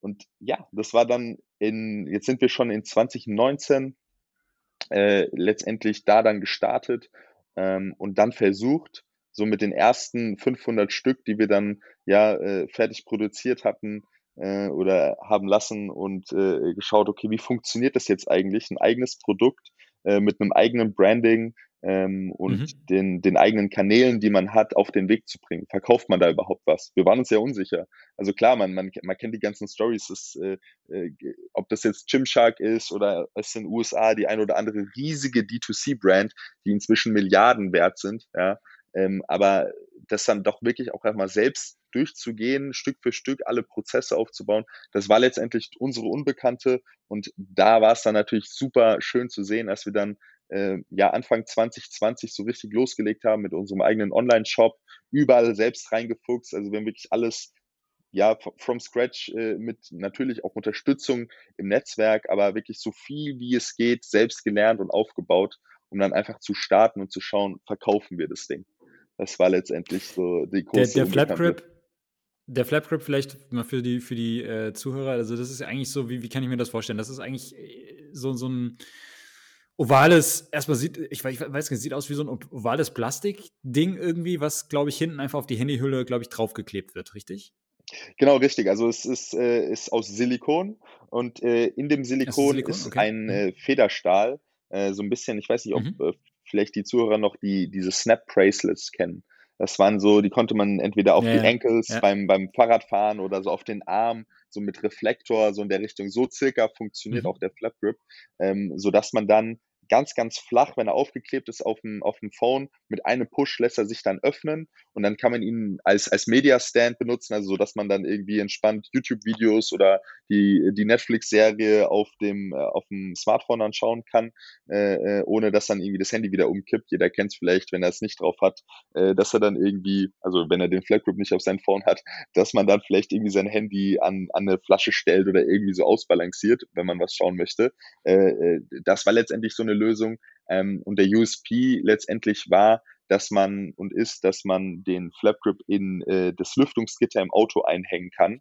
Und äh, so ließ sich dann quasi in einer Halterung vermeiden, dass man einen Adapter braucht im Auto, sondern dass man dann im Prinzip verschiedene Alltagssituationen mit dem Flap Grip lösen kann, sodass das Smartphone immer perfekt im Einsatz äh, ist und äh, man dann auch sein Navi über Google Maps ganz entspannt mit einem Klick äh, oder mit einem Push in das Lüftungsgitter sein Handy einsetzen kann und so dann auch als Navi verwenden kann. Und äh, das war so der, der Haupt-USP letztendlich. Ähm, und dazu haben wir dann eigene Creatives gemacht, also einfach Werbeanzeigen uns ausgedacht und über Social Media beworben. Und ja, dann, dann, dann weiß ich noch, dann bin ich äh, irgendwie ins Office gekommen und auf meinem Tisch lag ein äh, DIN A4-Seite Ausdruck mit dem Löwen-Emoji in der Mitte. Da ich mir so, hä, mhm. das, das verstehe ich jetzt, das verstehe ich nicht ganz. Und dann äh, hat das hatte Jem für mich für mich ausgedrückt und meinte so, ja, ich hatte einen Anruf auf meinem, also er hat den Anruf auch verpasst, aber eine Nachricht wurde hinterlassen. Und damals hatte sich tatsächlich die Produktionsfirma, das ist Sony, äh, von die Hülle der Löwen gemeldet und hat gemeint so, hey, äh, wir finden euch spannend, äh, bitte ruft doch mal zurück. Und das, da sind wir jetzt Ach, nein, irgendwie. Die haben euch proaktiv angefragt. Genau, also die haben, die, die, die, die scouten auch äh, äh, Startups, ja, die sich irgendwie, okay. die sie ja irgendwie mhm. ansprechend finden. Über die Social Media Werbung haben sie am Ende gesehen. Also wir haben dann auch gefragt, so, hey, wie, wie seid ihr denn überhaupt auf uns jetzt gekommen? Wir sind doch erst seit, seit vier Wochen irgendwie am Verkaufen und niemand kennt uns. Ja, außer so, so das Umfeld und die Community. Ähm, und ja, da, da war ausschlaggebend, dass dann unsere Social Media Werbung, also einen 15 Sekunden letztendlich so äh, anziehend war für die Person, die es gesehen hat von Sony, dass sie gesagt hat, komm, wir kontaktieren jetzt mal die Jungs und fragen mal, ob die theoretisch Bock hätten, sich dann offiziell zu bewerben. Also den Prozess hat man dann natürlich schon noch. Ja, also man hat dann einen ganz normalen Bewerbungsprozess, wo man ein Video einsendet, wo man eine Menge, Menge äh, Informationen äh, über, über sich und sein Unternehmen äh, darstellt und äh, wo man dann letztendlich die Daumen drücken muss, hey, schafft man diesen Bewerbungsprozess oder nicht. Wir wussten damals gar nicht, wie viele Leute sich da bewerben. Äh, für uns war es eigentlich erstmal so ein Schulterklopfer. Mensch, wir machen irgendwas richtig, wenn selbst äh, Sony uns da schon spannend für findet. Wir hätten aber nicht gedacht, dass mhm. wir eine Einladung bekommen. Da bin ich auch ganz ehrlich, weil, wie gesagt, da, zu dem Zeitpunkt hatten wir erst vier Wochen aktiv verkauft und waren jetzt dann noch gar nicht so tief drin, dass man irgendwie über sowas nachdenkt. Ähm, ich kannte die Show halt schon seit Jahren und, und, und fand das auch immer ein super spannendes Format, habe super gerne geschaut und habe mich da schon auch mal so ein bisschen gesehen, da ich mir so dachte, ey, da mal zu stehen mit einem Startup, so, das muss schon cool sein. Das war immer so, mal so im Hinterkopf, aber hätten mir jetzt niemals gedacht, dass das so früh für uns vielleicht auch realisierbar wäre. Ähm, mhm. Und äh, ja, die, die Bewerbung dann eingesendet und dann die Daumen gedrückt. Und dann kam tatsächlich irgendwann der Anruf, ja, wir finden euch super, wir möchten euch zum Drehtag einladen. Und äh, dieser Drehtag, der Anruf kam damals im, äh, ich glaube, im Mitte Februar dann oder März, irgendwie so um den Dreh 2020. Ähm, und wir können uns ja alle leider zurückerinnern, das war dann letztendlich auch schon relativ kurz vorm ersten Lockdown. Äh, damals wusste ja noch nie, niemand so richtig, okay, was passiert hier eigentlich? Äh, wir auch nicht. Wir haben nur schon das Schlimmste erwartet und äh, äh, hatten dann aber wirklich, ja, wie soll ich sagen, nochmal so sehr, sehr viel Glück, ähm, weil dann hieß es ursprünglich, dass der Drehtermin irgendwann im Mai, Juni stattfinden soll. Ja, darauf mhm. haben wir uns mhm. eingestellt. Das heißt, dann, dann bist du auch noch nicht irgendwie in der Vorbereitung. Du denkst ja nicht, dass du jetzt irgendwie äh, übermorgen vor den Löwen stehst. Äh, und dann kam aber relativ kurzfristig äh, danach ein Anruf, wo es dann hieß, könnt ihr in drei Tagen zum Dreh nach Köln kommen und äh, vor die Löwen treten. Und äh, das war dienstags oder montags der Anruf und, äh, und dann donnerstags, glaube ich, waren wir dann da und hatten dann drei Tage Zeit, uns vorzubereiten auf unseren großen Höhle Wahnsinn. der Löwen Auftritt. Okay. Und das war, also ich sag's dir, das, das, das Aufregung war hoch, oder? Tage. Die Aufregung war heftig. Und ähm, ja. Ja. drei Tage durchgeackert, ja, drei Tage irgendwie versucht, nochmal zusätzlich irgendwelche Folgen von Höhle der Löwen zu gucken, die, die Löwen erstmal wieder kennenzulernen, wer ist denn überhaupt in der Staffel wirklich dabei, wo liegen denn die Stärken und Schwächen auch der Löwen, darauf will man sich ja auch einstimmen, äh, äh einstellen und wer wäre denn vielleicht auch der Traumlöwe, den man gerne hätte. Ja, dann muss man mhm. die ganzen Zahlen auswendig wissen, man muss sich überlegen, okay, wir sind jetzt erst seit jetzt irgendwie acht, äh, acht neun Wochen am Markt, wo, wo wollen wir denn überhaupt hin? Was haben wir denn überhaupt schon erreicht? Wo, mhm. könnt, wo könnte die mhm. Reise denn hingehen? Das war ja alles super hypothetisch. Äh, äh, und dann überhaupt eine Summe zu formulieren, dass man sagt, ja, wir hätten gerne so und so viel Euro für so und so viel Prozent, das war ja auch alles neu. Also bis dahin war alles, was, was, was ich gemacht hatte, gebootstrapped, alles aus eigenem Geld finanziert und immer sehr äh, pragmatisch aufgebaut. Und äh, so ein Thema wie Investor, das kannte ich noch gar nicht. Ja, klar, vom Studium und von, von dem, mit was man sich beschäftigt hat, ja, mit, da kannte man schon viel, aber eben nicht äh, aus eigener Hand. Und äh, ja, drei Tage später dann nach Köln gefahren zum Dreh, äh, extremst aufgeregt. Also ich bin nicht so ein Mensch, der grundsätzlich aufgeregt ist bei solchen Dingen, weil ich inzwischen da auch schon ja Erfahrung gesammelt habe, war schon öfters mal im Fernsehen oder mal eine TV, äh, äh TV-Werbung gedreht oder so. Und äh, äh, deswegen dachte ich mir so, Mensch, das, das wird doch easy. Und ich war noch nie so aufgeregt. Ja, das ist, war wirklich, äh, äh, du musst, ich weiß nicht, ob du Hülle der Löwen manchmal schaust. Ja, ja, schon, ja. Und die ersten fünf Minuten bei den Pitches, das merkt man. Ähm, das ist auch so ein bisschen vom Sender äh, mit, mit vorgegeben, äh, dass man in den ersten mhm. fünf Minuten seinen Pitch so ein bisschen auswendig vorträgt. Das ist so, dass mhm. es die Zuschauer direkt abholt in den ersten fünf Minuten und das ist ja letztendlich auch eine TV-Show, die gut zusammengekürzt wird. Das heißt, man muss irgendwie sehr, sehr schnell und prägnant auf den Punkt bringen, um was geht's hier eigentlich, warum solltet ihr investieren? Und, äh, und wie macht äh, und, und, und, und was können wir. Und diese fünf Minuten auswendig gelernt in Anführungsstrichen, das fiel mir noch nie so schwer ich war immer ein sehr, sehr guter Mensch zum Auswendiglernen, aber ich war so aufgeregt, ich konnte einfach kurz äh, vor der Show meinen Text nicht äh, besonders gut ähm, und, äh, und habe das dann irgendwann aufgegeben, so ein Stück, und habe gesagt, komm, ich mache das jetzt einfach so, wie es dann kommt und wenn sich etwas ändert, dann ist es auch so äh, in Ordnung und äh, dann sind wir da rein. Jem hat das super gut gemeistert und ich war einfach der, der aufgeregt war. Und ich dachte, das wäre andersrum. Es war krass. Ähm, und vor den Löwen auch zu stehen damals, ich weiß es noch, also ist ja noch nicht so lange her und du, du läufst da rein, du blendest ja. alles aus. Du, du, du siehst die Umgebung, du kennst sie aus dem Fernsehen, du fühlst dich aber nicht wie in einem Fernsehstudio. Mhm. Also du nimmst keine Kameras wahr, du nimmst keine anderen Menschen wahr äh, und du, du hast einfach nur noch dein Ziel vor Augen, dich jetzt gut zu präsentieren und vielleicht jemanden davon, von deiner Idee zu überzeugen. Und äh, atemberaubender Moment, also wirklich die Zeit ist im Flug vergangen. Äh, das, was man im Fernsehen sieht, so 15, 20 Minuten pro Startup, sind meistens so eine Stunde. Ich glaube, wir waren noch circa eine Stunde drin äh, mit QA, was dann immer noch angefügt wird. Und dort gibt es keine Unterbrechung. Also die Show, äh, es wird alles aufgezeichnet, alles, was du sagst, ist im Kasten. Es gibt keine Regie, es gibt kein Nochmal. Ähm, das gibt's alles nicht sondern so wie, wie man es im Fernsehen dann gekürzt sieht, äh, ist es dann auch im Real Life. Also es keine TV-Show im mhm. klassischen Sinne in dem Moment. Und das war auch das, was mich überrascht hatte. Ich habe damit gerechnet, mit äh, hier nochmal abtupfen, äh, hier nochmal ein Break oder wenn ich mich verspreche, dann, dann machen wir nochmal einen neuen Take oder sowas. Das war alles nicht so. Also das war wirklich straight durchgezogen.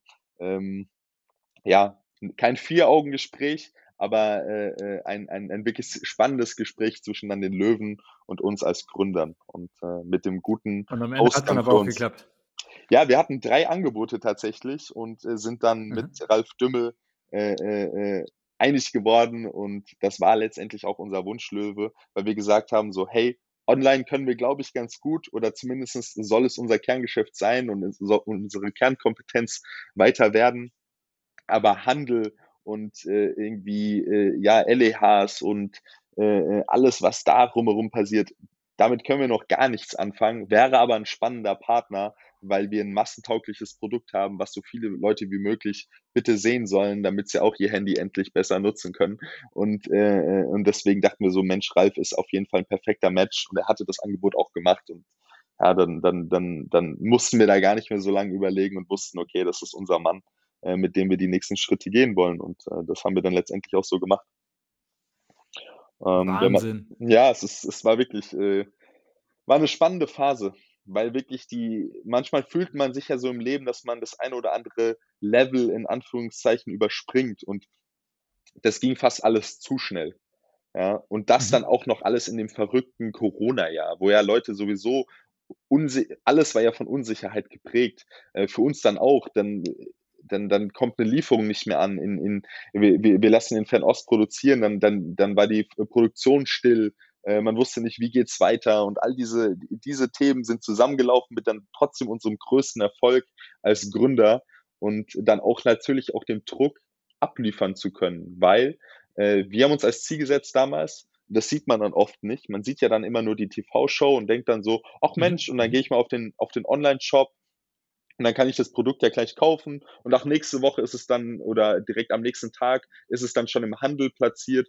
Damit das alles so funktioniert, müssen wirklich viele Dinge ineinander greifen. Und äh, wir haben uns wirklich als Ziel gesetzt, dass wir auf, auf diesen Tag der Ausstrahlung, das war der 31.8. letztes Jahr, dass dort wirklich alles zusammenläuft. Und äh, wir haben versucht, äh, äh, wirklich jede Stellschraube so anzuziehen, dass es irgendwie den maximalen Erfolg bringt. Und das damals noch die wenigsten Startups gemacht haben und leider immer noch viel zu wenig tun. Also ich schaue die, die Show immer noch äh, jede Woche an und check dann immer so, so, so Sachen wie, wie ist der Online-Shop? Ist er abgestürzt oder äh, funktioniert er noch? Äh, wie stehen sie auf Social Media da? Gibt es Social Media Kampagnen? Mhm. Äh, sind Influencer da, die direkt das Produkt irgendwie promoten?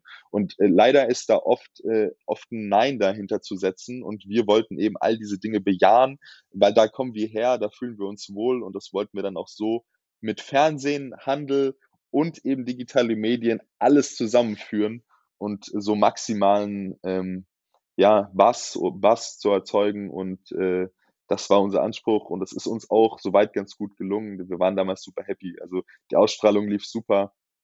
Ähm, wir hatten unglaublich viel Presse. Äh, es hat wirklich Spaß gemacht. Also es waren auch so wieder so surreale Momente. Ich, ähm, ähm, du hast ja auch, glaube ich, äh, hast du einen eigenen Shop aktuell? nee, ich habe hab keinen eigenen Shop. Ich, ich überlege es immer mal wieder, aber ich, ich habe nichts. Nee, habe ich nicht. Und äh, ja, also wenn man so seinen eigenen Shop hat und ähm, damit anfängt und vielleicht irgendeinen Shopify Store oder sowas und dann mal so die ersten Leute live auf der Seite sieht, ja, dann ist es schon so, wow, da ist gerade jemand auf unserem Store unterwegs und kauft vielleicht was. Und bei Höhle der Löwen war das dann so 45.000 Website-Besucher gleichzeitig. Also eine Zahl, Ach, die man sich okay. überhaupt nicht vorstellen kann. Ja, also äh, wirklich, wirklich irre. Und ähm, diese Welle, sage ich mal, reiten wir seitdem, ruhen uns aber nicht aus, äh, weil uns auch bewusst ist, dass der Flapgrip und äh, die Handyhalterung, ähm, das äh, kann man auch relativ offen kommunizieren. Also es ist jetzt einfach kein Feld, was äh, sehr, sehr viel Luft hat. Also es ist ein sehr, sehr günstiger mhm. Artikel. Und um diesen Artikel erfolgreich verkaufen zu können, äh, online muss man schon sehr, ja, sehr tief in die Trickkiste auch greifen, in Anführungsstrichen, dass man eben gute Werbung hat, äh, ein ansprechendes Produkt und eine tolle Seite, ähm, weil die Konkurrenz groß ist inzwischen. Jeder will auf Social Media erfolgreich sein mit seinen Produkten und da ist die Luft dünn. Deswegen ruhen wir uns nicht aus, entwickeln weiter an weiteren Produkten für Flapgrip, ähm, aber auch an weiteren Themen neben, neben jetzt äh, Flapgrip geht es natürlich auch noch weiter. Und so schließt sich am Ende der Kreis. Überall äh, lässt sich wiederfinden, dass inzwischen meine Reichweite als Social Media Influencer weiterhilft, dass, dass mein, mein, mein, sag ich mal, mein, mein Nerd äh, in mir drin im Bereich äh, Performance Marketing, Online Marketing äh, sich für alle möglichen Bereiche einsetzen lässt und äh, so kommt dann letztendlich auch ähm, oder so ist der Weg meiner Unternehmerkarriere ähm, ja durch die Bank weg zu sehen und da stehe ich jetzt auch aktuell. Also mhm. immer noch alles sehr dynamisch, äh, es tut sich die ganze Zeit immer viel und äh, ich freue mich über, über alle spannenden Projekte, die jetzt auch noch kommen. Jetzt habe ich ziemlich lange geredet. super, hoffe, super interessant. Ich hoffe, nee, man, man, man, man, man interessante Einblicke. Ja, doch, doch, auf jeden Fall. Also wirklich mega interessant, auch mal so diesen ganzen, ganzen Werdegang irgendwie zu verfolgen und äh, wie da sich eins zum anderen äh, irgendwie ergeben hat. Äh, das ist ja auch immer irgendwie spannend, ne? Und äh, weil man fragt sich, ne, okay, wie, wie kommt man jetzt, keine Ahnung, wie kommt man hin, dass ich bei der Höhle der Löwen irgendwie ein Produkt habe und einfach mal zu sehen, wie viele Schritte eigentlich davor erfolgt sind. Ne? Und irgendwie hat jedes Zahnrädchen dann am Ende so ein bisschen ineinander gegriffen, um jetzt mal in dieser Uhrensprache zu bleiben. Äh, und am Ende stehst du jetzt heute da, wo du stehst. Also super, super interessant. Ähm, lass uns jetzt noch mal ein bisschen auf das Thema Uhren zu sprechen kommen. Ähm, Sehr gerne. Ich, ich verfolge dich ja so, so auch bei Instagram und man, man kriegt es ja mit, du hast da auf jeden Fall eine Leidenschaft, du hast so eine Begeisterung äh, für. Wie, wie, wie kommt es dazu oder wie kam es dazu? Was war denn auch vielleicht deine erste Uhr? Ist eine, ist eine gute Frage. Habe ich mich nämlich auch schon öfters mal gefragt, was eigentlich so der ausschlaggebende Punkt war. Und ich bin inzwischen so ein bisschen davon überzeugt, dass man das so ein Stück weit, ich weiß nicht, da kannst du auch noch was dazu sagen, so ein bisschen im Blut hat, ob man sich für dieses Thema wirklich begeistern kann oder ob es nur so an einen rangetragen wird und vielleicht irgendwie äh, bei dem einen oder anderen so als, ja, als Statussymbol oder ich finde sie ganz schön, aber oder ob es intrinsisch in einem so ein bisschen drin ist, dass man einfach dass man eine mechanische Uhr und ein Uhrwerk und alles was und Zeit, dass man das irgendwie so anziehen findet, weil das ist schon sehr lange so. Ähm, aber es ist eben noch nicht so lange so, dass ich gesagt mhm. habe, okay, ich gebe wirklich viel Geld dafür aus. Ähm, da, mhm. das, das hat wirklich erst in den letzten drei Jahren angefangen. Und äh, meine erste Uhr war von meinem Vater. Das war eine äh, Breitling ähm, Jupiter. Ähm, ich weiß nicht, ob du die kennst. Mhm. Cool. Äh, ja, doch, klar, kenne ich. Und das war so das erste Mal, so Breitling, das kann ich damals nur von, ja, von meinem Vater oder dann vielleicht mal von dem einen oder anderen äh, Deutschrapper, ja, in irgendeinem Song, aber nicht, äh, dass ich ja. selbst eine hätte. Ja, das, das war weit, weit von mir weg und das war damals meine erste Uhr. Ähm, und äh, durch meinen Vater, der halt auch immer eine Uhrensammlung hatte, aber ganz anders, als ich es jetzt aufbaue, sondern wirklich immer so dem nächsten super Deal hinterher äh, eifern und sich sehr, sehr lange mit einzelnen Uhren zu beschäftigen und auch nicht so die klassischen äh, äh, Stücke in der Sammlung, die man jetzt irgendwie erwarten würde. Und da bin ich dann doch ein bisschen anders. Also ich hatte dann ähm, mir in, äh, in, in Los Angeles, ich war mit, mit meiner Verlobten äh, paar Monate in Los Angeles für ihr Auslandssemester mhm. und äh, als Digitalunternehmer hat man es ganz gut. Da kann man wirklich auch von überall arbeiten und auch als Influencer war das dann cool, dort mal äh, äh in den US-amerikanischen Markt reinzuschnuppern. Und dann war das so ein typischer Rodeo Drive Tag, dass man gesagt hat, Mensch, heute geht mal was, heute gönnt man sich mal was. Und irgendwie, und das ist auch mhm. nicht so typisch, war dann meine, meine erste Luxusuhr, die ich mir dann so gekauft hatte, eine Cartier äh, Santos, die für mich auch immer noch wirklich so, ich gucke die an und ich, Sehr schön. ich liebe diese Uhr. Ich finde die einfach wunderschön. Und die, die, die verbindet so, so Tradition, äh, auch von den Formen her und Cartier als, als Haus auch super spannend mit der Moderne und dieses, das, das, ja, mhm, ich kann es gar nicht anders beschreiben, deswegen war das für mich die erste Uhr. Damals war so Thematiken wie, äh, wie ist jetzt der Werterhalt oder finde ich die vielleicht irgendwo anders nochmal zu einem besseren Preis. Das war gar nicht so wichtig. Es ging auch so ein bisschen um die Gesamtexperience und ich glaube, darum geht's ja insgesamt mhm. auch. Es ist ja auch so ein mhm. bisschen mhm. einfach ein Game. Und die Cartier Santos war dann für mich meine erste Luxusuhr, die ich mir gekauft hatte. Äh, und äh, ich schaue sie mir gerade auch an und ich denke mir dann immer noch so, ja, alles richtig gemacht. Ich liebe sie immer noch. Ey, du, also mega, mega geile Uhr. Ähm, der, der Raff, äh, der, der auch einer der, der Co-Hosts hier von, von diesem Podcast, der wird sich freuen, der ist absoluter Cartier-Liebhaber und äh, wir haben schon des Öfteren über Cartier auch hier gesprochen im Uhrtalk und äh, die, die Santos ist aus meiner Sicht für, für mich persönlich auch so die schönste äh, Cartier, die mich auch so am meisten anspricht. Da überlege ich auch immer wieder, ob die nicht mal in die Sammlung kommen sollte. Äh, Finde ich, find ich eine tolle Uhr und ähm, äh, auch sehr, sehr interessant, dass das so quasi deine erste, deine erste Luxusuhr war, die du dir dann so selbst gekauft hast. Was, was hast du denn jetzt äh, dann noch in der Sammlung? Also ich, ich weiß jetzt, oder du hattest schon am Anfang jetzt auch erzählt von der, von der Tudor äh, Royal oder Tudor Royal.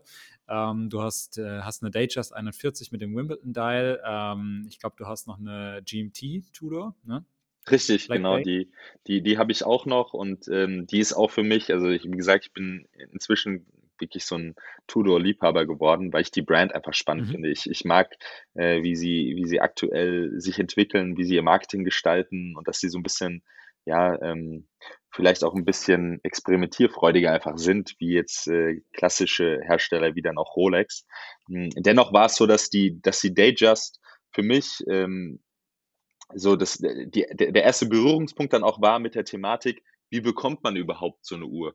Und das ist ja auch für viele, wenn man jetzt meine Community ist ja, ist ja ein bisschen weiter gesplittet als jetzt deine. Natürlich, äh, für, für deine Zuhörer ist das natürlich alles vollkommen klar, dass man eine Rolex nicht einfach im Laden bekommt. Äh, für mich war das damals auch schon klar, aber wie lange man dann vielleicht wirklich mal warten muss und was es überhaupt heißt, vielleicht auch ein Verhältnis mhm. zu seinem äh, Konzi aufzubauen und, und, und, und wie, wie das verrückt. alles funktioniert. Ja. Und, und, und, da bin ich ja immer noch am, total am Anfang. Ja, da kannst du mir vielleicht noch mal ein paar Tricks äh, äh noch mal sagen. Das fände ich vielleicht ganz spannend. Aber also es ist so eine Welt für sich, die man erstmal verstehen muss, dass man für ein Luxusgegenstand, den per se für den Preis niemand braucht, warten muss und dass man den nicht bekommen kann und dass es dann eine Ehre ist, in Anführungsstrichen, dann den vielleicht äh, den Zuschlag zu bekommen. Ähm, das muss man erstmal so ein bisschen verstehen und das ist, glaube ich, auch in der Uhrenwelt äh, so etwas, was dann auch irgendwie so ein bisschen so eine Hassliebe ist, oder? Also für, für mich ist es zumindest Absolut. so. Also ich finde es auf der einen Seite macht es genau das aus. Das ist diese Jagd. Und ja, ich will diese ja. Uhr irgendwie Liste bekommen, weil es muss doch machbar sein und, und ich bin geduldig und, und so weiter und so fort. Und gleichzeitig ist es so, meine Güte, ich hätte die jetzt echt gerne und sie kostet ein Vermögen, Vermögen für mich. Und jetzt kann es doch nicht sein, dass ich so lange darauf warten muss. Also da, da stehe ich immer wieder mal so ein bisschen zwischen den Stühlen. Und bei der Datejust äh, hatte ich dann damals äh, zumindest so einmal so diese Satisfaction, diese Befriedigung, Mensch, es hat jetzt mal geklappt. Mhm. Du, ich, ich, kann, ich kann ich absolut nachvollziehen. Also man muss ja auch wirklich sagen, das ist ja auch verrückt. Ne? Also da, da ist, äh, man, man ist da sogar bereit, schon, was weiß ich, 8, 9, 10.000 Euro und, und mehr teilweise auszugeben. Und dann kannst du nicht, weißt du, dann, dann, darfst du quasi nicht, ja, hast gar nicht die Möglichkeit oder dir wird diese Möglichkeit nicht eingeräumt. Und äh, gleich, gleich im Atemzug äh, kriegst du dann eben mit oder siehst halt, wie, wie andere diese Möglichkeit haben, auch gerade über Social Media hast du ja ähm, keine Ahnung, braucht man nur einmal nach irgendwie dem, das, den Hashtag, was weiß ich, Datejust41 einzugeben oder was auch immer. Und du siehst unglaublich viele Beiträge und du siehst irgendwie, es haben ja scheinbar sehr viele Leute diese Uhren, ja. Und wenn du auch mal irgendwie suchst online, keine Ahnung, bei Chrono24 oder sonst wo, es werden so viele dieser Modelle angeboten. Das heißt, offensichtlich sind die ja irgendwie da draußen, aber ich persönlich krieg sie nicht. Warum krieg ich sie nicht, ja? Also dieses Thema Hassliebe absolut, fühle ich 100 Prozent. Ähm, ich glaube, da, da, können alle irgendwie Uhrenliebhaber auch so ein bisschen ein Lied von singen. Ähm, natürlich ist es auch, muss man auch dazu sagen, es ist natürlich auch spannend, ja, eben weil, weil wie du es halt sagst, so die Jagd dann dieses Modell dann vielleicht doch zu bekommen, ja, und, ähm, und das ist eine verrückte Welt, definitiv. Und wer da jetzt erstmal sage ich mal, da noch gar keinen Einblick hatte, wer sich da jetzt gar nicht so tief in dieser, dieser, dieser Bubble befindet und da das, äh, da genau weiß, wie das alles tickt, für den ist das natürlich auch erstmal unvorstellbar. Ne? Und ich werde auch ganz oft noch von Freunden, die es auch mit Uhren an sich gar nicht viel zu tun haben, gefragt, hey, ja, keine Ahnung, mir gefällt jetzt hier diese oder jene Rolex gut. Hm. Äh, kann ich die haben? Kannst du mir die besorgen? Und ich so, ja, ich kann sie dir besorgen, aber dann halt nur zu dem Marktpreis vielleicht. Ne? Der ist dann halt aber vielleicht auch das Doppelte von dem Preis, den du im Laden zahlen würdest. Ja, warum kriege ich die nicht im Laden? Ja, eben, weil das halt sehr, sehr schwierig ist. Ne? Das ist. Das ist schon eine ganz verrückte Materie, muss man echt sagen. Und äh, gibt dir, gibt dir da vollkommen recht. Und ich glaube halt, Tudor ist da tatsächlich eine sehr schöne Alternative, äh, wenngleich man natürlich auch merkt, dass Tudor auch, äh, auch in den letzten Jahren mittlerweile eine sehr große, also sich sehr großer Beliebtheit erfreut. Ähm, zu Recht natürlich auch, weil die Qualität auch wirklich gut ist und äh, äh, auch da hast du ja zum Teil Wartelisten auf gewisse Modelle gehabt. Also das ist also zum Beispiel jetzt die, die, die ähm, Black Bay GMT, auch ja. die, da musstest du sehr, sehr lange äh, für, für warten, als sie anfangs rauskam. Ich glaube, mittlerweile ist es ein bisschen entspannter, aber auch, auch nach wie vor ist es keine Uhr, die du standardmäßig jetzt überall bei einem Tudor-Konzessionär im Schaufenster siehst. Ne? Und Richtig. das ist schon, ist schon eine, schon eine, schon eine verrückte Situation in Summe, muss man wirklich sagen. Ja, ja. Ähm, was, was, äh, gibt es für dich irgendwie sowas? Äh, du hast ja vorhin schon so von dem Thema Sammlung gesprochen. Also ähm, orientierst du dich an irgendeinem Schema, wenn du Uhren kaufst? Ähm, gibt es irgendwelche Kriterien? Kaufst du einfach, was dir gefällt? Äh, suchst du die irgendwie aus, weil sie zu einem gewissen Stil passen, zum Beispiel auch? Ich meine, du machst ja auch, auch Bilder, ne? Also deshalb könnte das ja auch vielleicht ein Kriterium sein, dass du sagst, die Uhr muss irgendwie zu gewissen Outfits vielleicht auch matchen.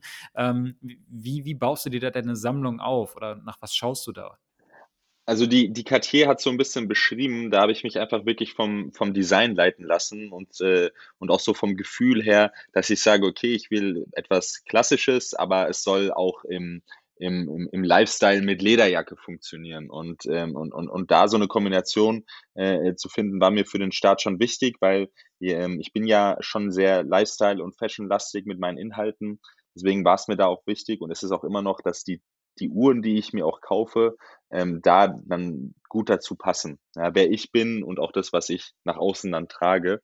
Ähm, deswegen schaue ich da schon drauf. Man kann mich gar nicht so richtig kategorisieren, dass man jetzt sagen würde, ja, äh, ich wäre jetzt irgendwie nur auf einen Hersteller ähm, oder ich würde jetzt äh, Tudor äh, finde ich jetzt super, aber ähm, ich kann mich auch für, für, für wirklich durch die Bank weg ganz, ganz viele Hersteller begeistern für mich ist der Gedanke dann wirklich immer mehr so dieses Design und dieses Feeling, äh, äh zieht die Uhr mich an, zieht die Uhr mich nicht an. Deswegen kann, bin ich da wirklich noch so in so einer Experimentierphase, würde ich mal sagen. Ähm, ich stehe auch noch relativ am Anfang, was, was jetzt hier äh, die, die, die Sammlung auch angeht und sage einfach, ich, ich, ich lasse mich da nicht in eine Ecke treiben. Ähm, ich habe da auch noch gar nicht so diese Präferenzen. Es muss für mich einfach Klick machen bei einzelnen Modellen und, und dann steigert mich äh, sich steigert man sich halt einfach äh, so, so ein bisschen rein, verliebt sich zu sehr in ein Modell und dann und dann muss es irgendwie die genau diese Uhr sein. Das kennst du ja sicherlich auch. Ähm, aber ich bin da wirklich sehr offen mhm. und ich versuche diesen Match schon immer wieder zu halten zu dann eben auch meinem, meinem Leben, was ich nach außen trage.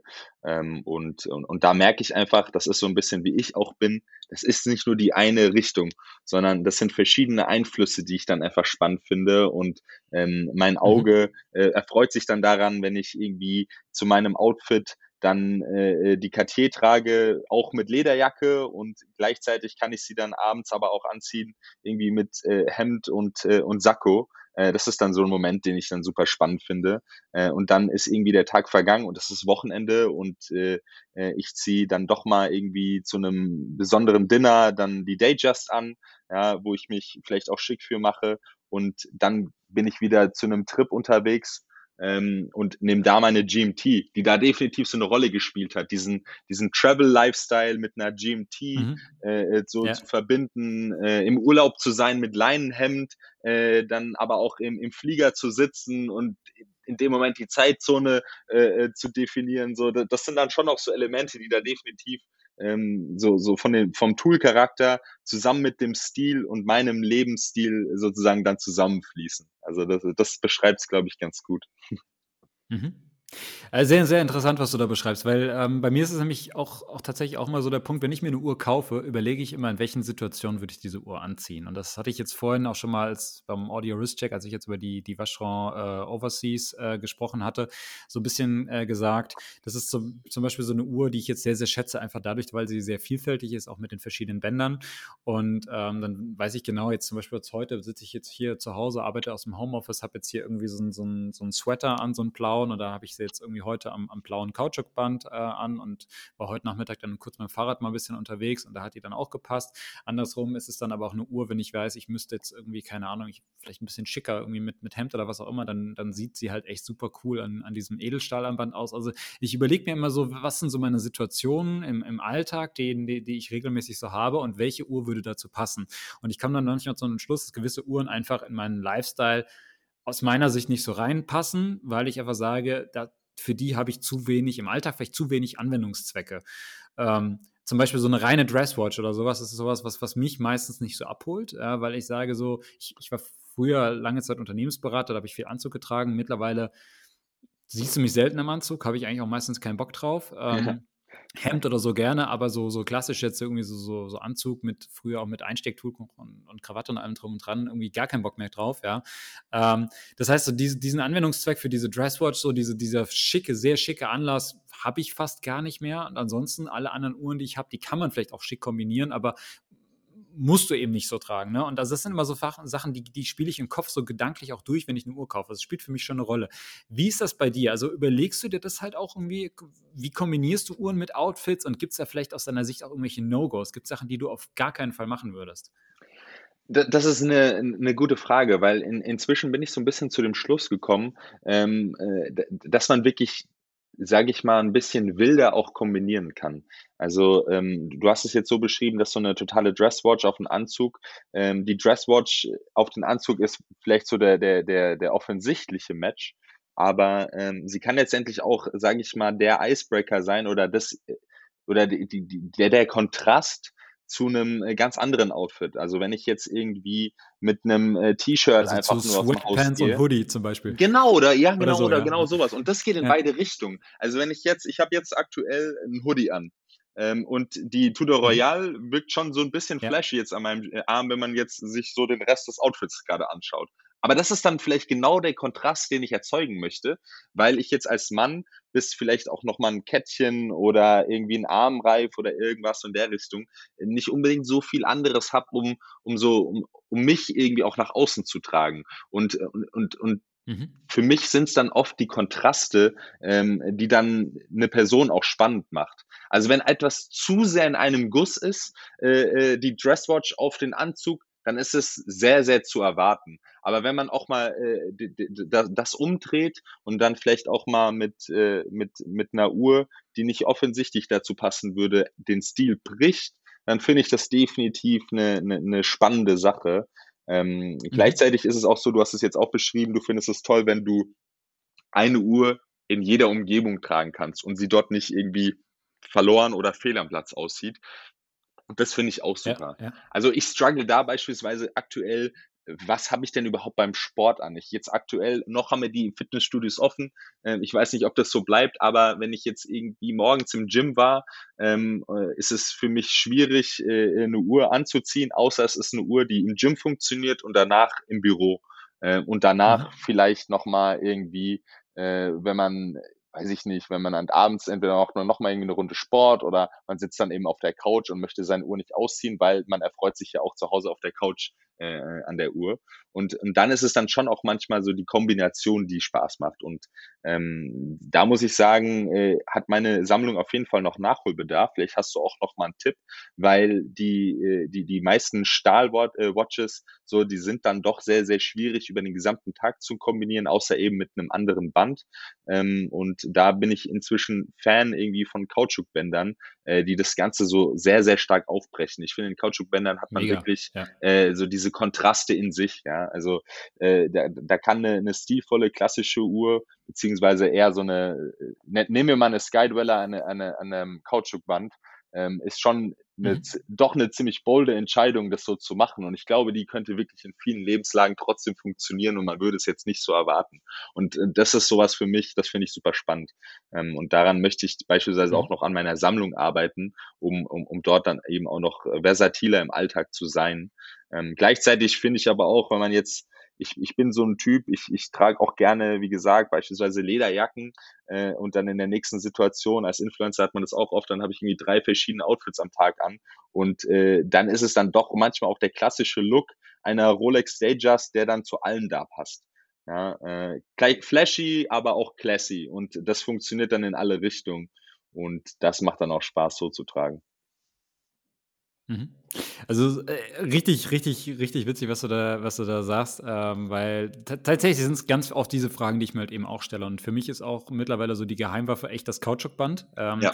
Äh, was ich früher total, also komplett unterschätzt habe, muss ich echt zugeben. Also als ich so mit den Uhrending angefangen habe, dann waren es irgendwie klassisch, dann haben mir Lederbänder haben mir gut gefallen und dann irgendwann kam ich immer mehr auf so Stahlbänder, weil ich sagte, irgendwie so ein Stahlband ist halt was Universelles, das, das passt im Zweifel halt auch farblich halt zu, irgendwie zu den meisten Outfits dazu. Ja, das kannst du eigentlich immer ganz gut kombinieren.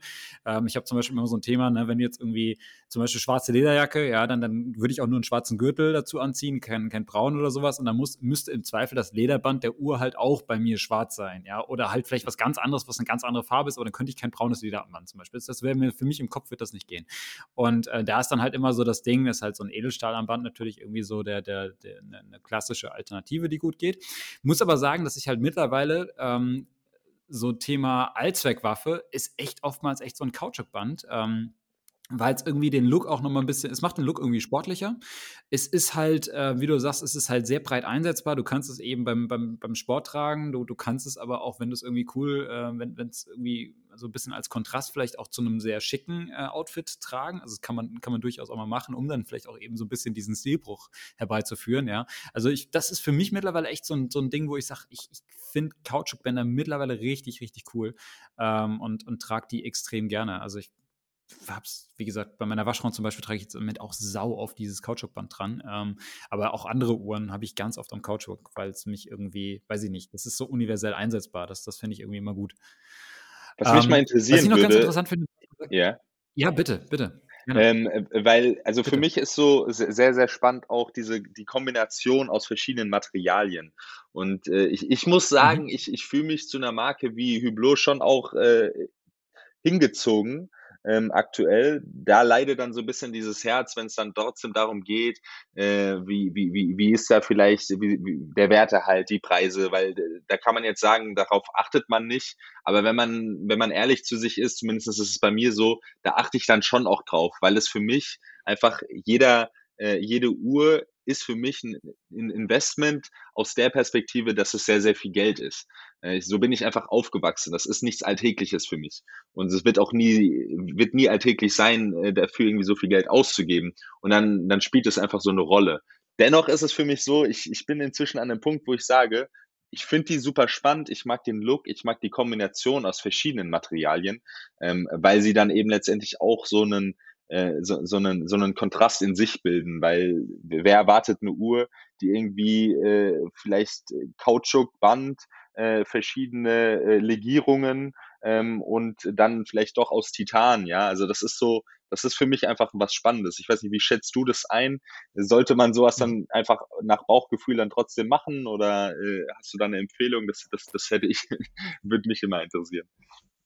Also ich bin, ich bin ganz großer Hublot-Fan, muss ich dazu sagen. Und vielleicht, um dir da so ein bisschen die, auch die Angst zu nehmen, was du gesagt hast bezüglich äh, Preis äh, oder, oder Werterhalt letztlich.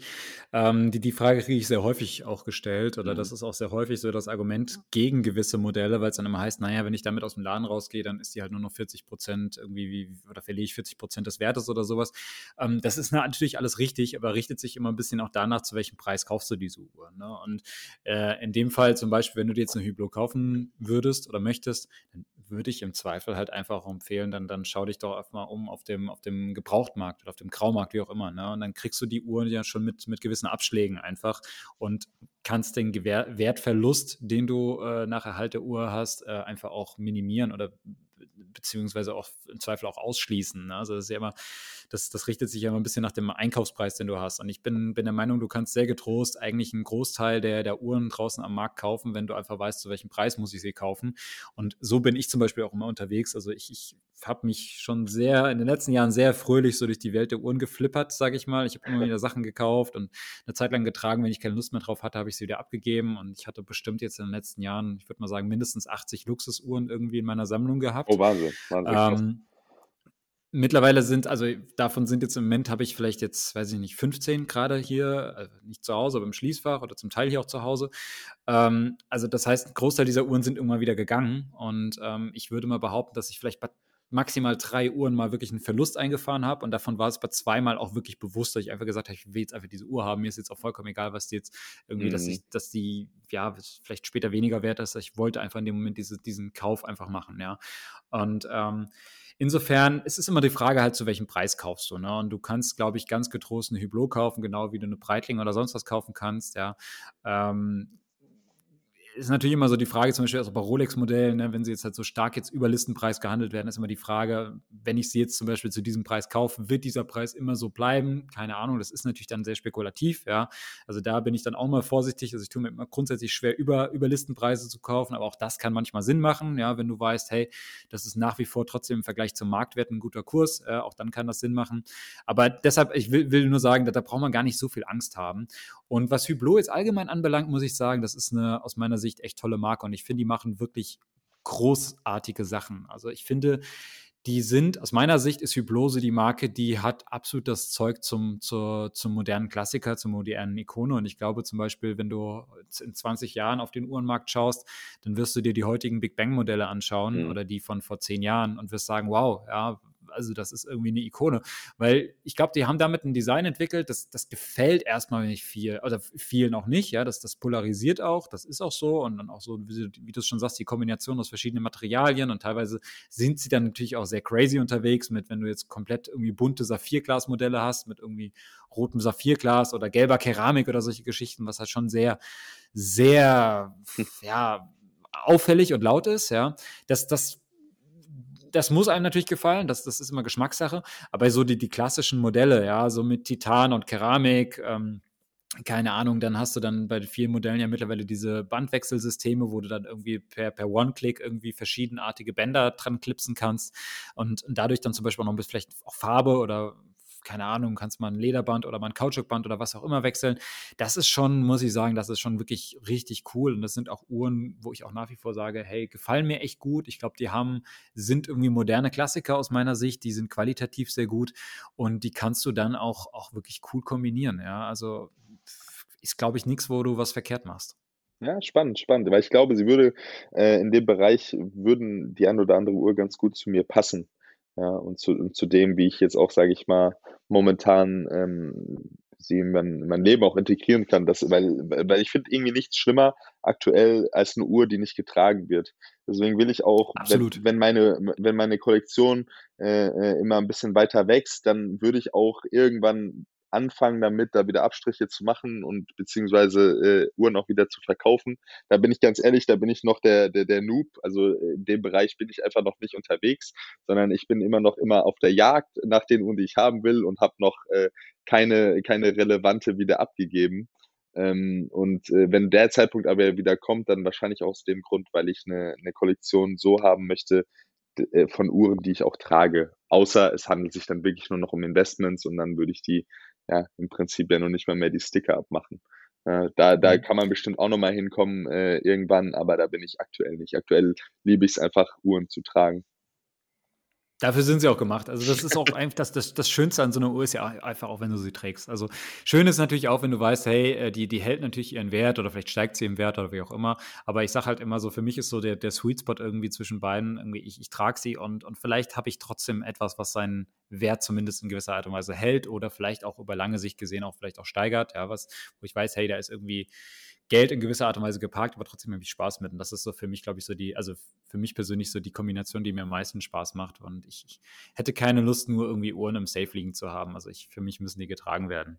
Aber wenn es auch mal bei dir dazu kommt, dass du sagst, hey, ähm, ich möchte irgendwie jetzt vielleicht meine Uhr verkaufen oder wie auch immer, dann, dann lass uns gerne austauschen. Ähm, damit habe ich mich schon so ein bisschen beschäftigt in meinem Leben. Ja, das stimmt, das stimmt. Werde ich auf jeden Fall machen. Ähm, allgemein, also äh, du bist jetzt schon deutlich länger im Game und ähm, ich bin ja, äh, also ich an der Stelle auch nochmal vielen, vielen Dank auch für die Möglichkeit hier im Podcast, weil ich einfach merke, ähm, und äh, ja, Paulina würde es wahrscheinlich bestätigen, dass sehr, sehr viel meiner Freizeit auf YouTube und auch auf Insta mit Uhren verbracht wird nebenher, ja, mit, mit Videos schauen und sich darüber informieren und, und so weiter. Und äh, ich muss halt wirklich sagen, in der kurzen Zeit, in der ich jetzt dabei bin, die, dieser gesamte Hype um diese, diese Industrie, also das, das ist für mich der Wahnsinn. Also was auf Social Media passiert mhm. und auch was im Prinzip passiert mit Plattformen, die entstehen. Also äh, angefangen von äh, irgendwelchen kleineren Händlern, die aber smarte Moves machen mit äh, gutem Content auf Instagram, unter YouTube oder TikTok. Ja, das ist für mich super spannend. Ich meine, das ist auf der einen Seite Fluch, weil es das Ganze natürlich noch weiter befeuert, dass es noch schwieriger wird, ähm, äh, an, an Uhren vielleicht ranzukommen. Gleichzeitig öffnet es aber auch so ein bisschen den Markt den Leuten, die vorher keinen Zugang dazu hatten. Also das ist so, das ist so mein Feeling und das, was ich auch super spannend finde, ähm, weil es auch so international äh, zusammenrückt, habe ich dann immer wieder das Gefühl. Also die, die, die Uhren-Community, so wie ich jetzt so langsam da reinrutsche, ähm, mhm. scheint mir dann doch auch eine relativ ja, familiäre, kleinere Community zu sein. So, zumindest fühlt sich bisher so an.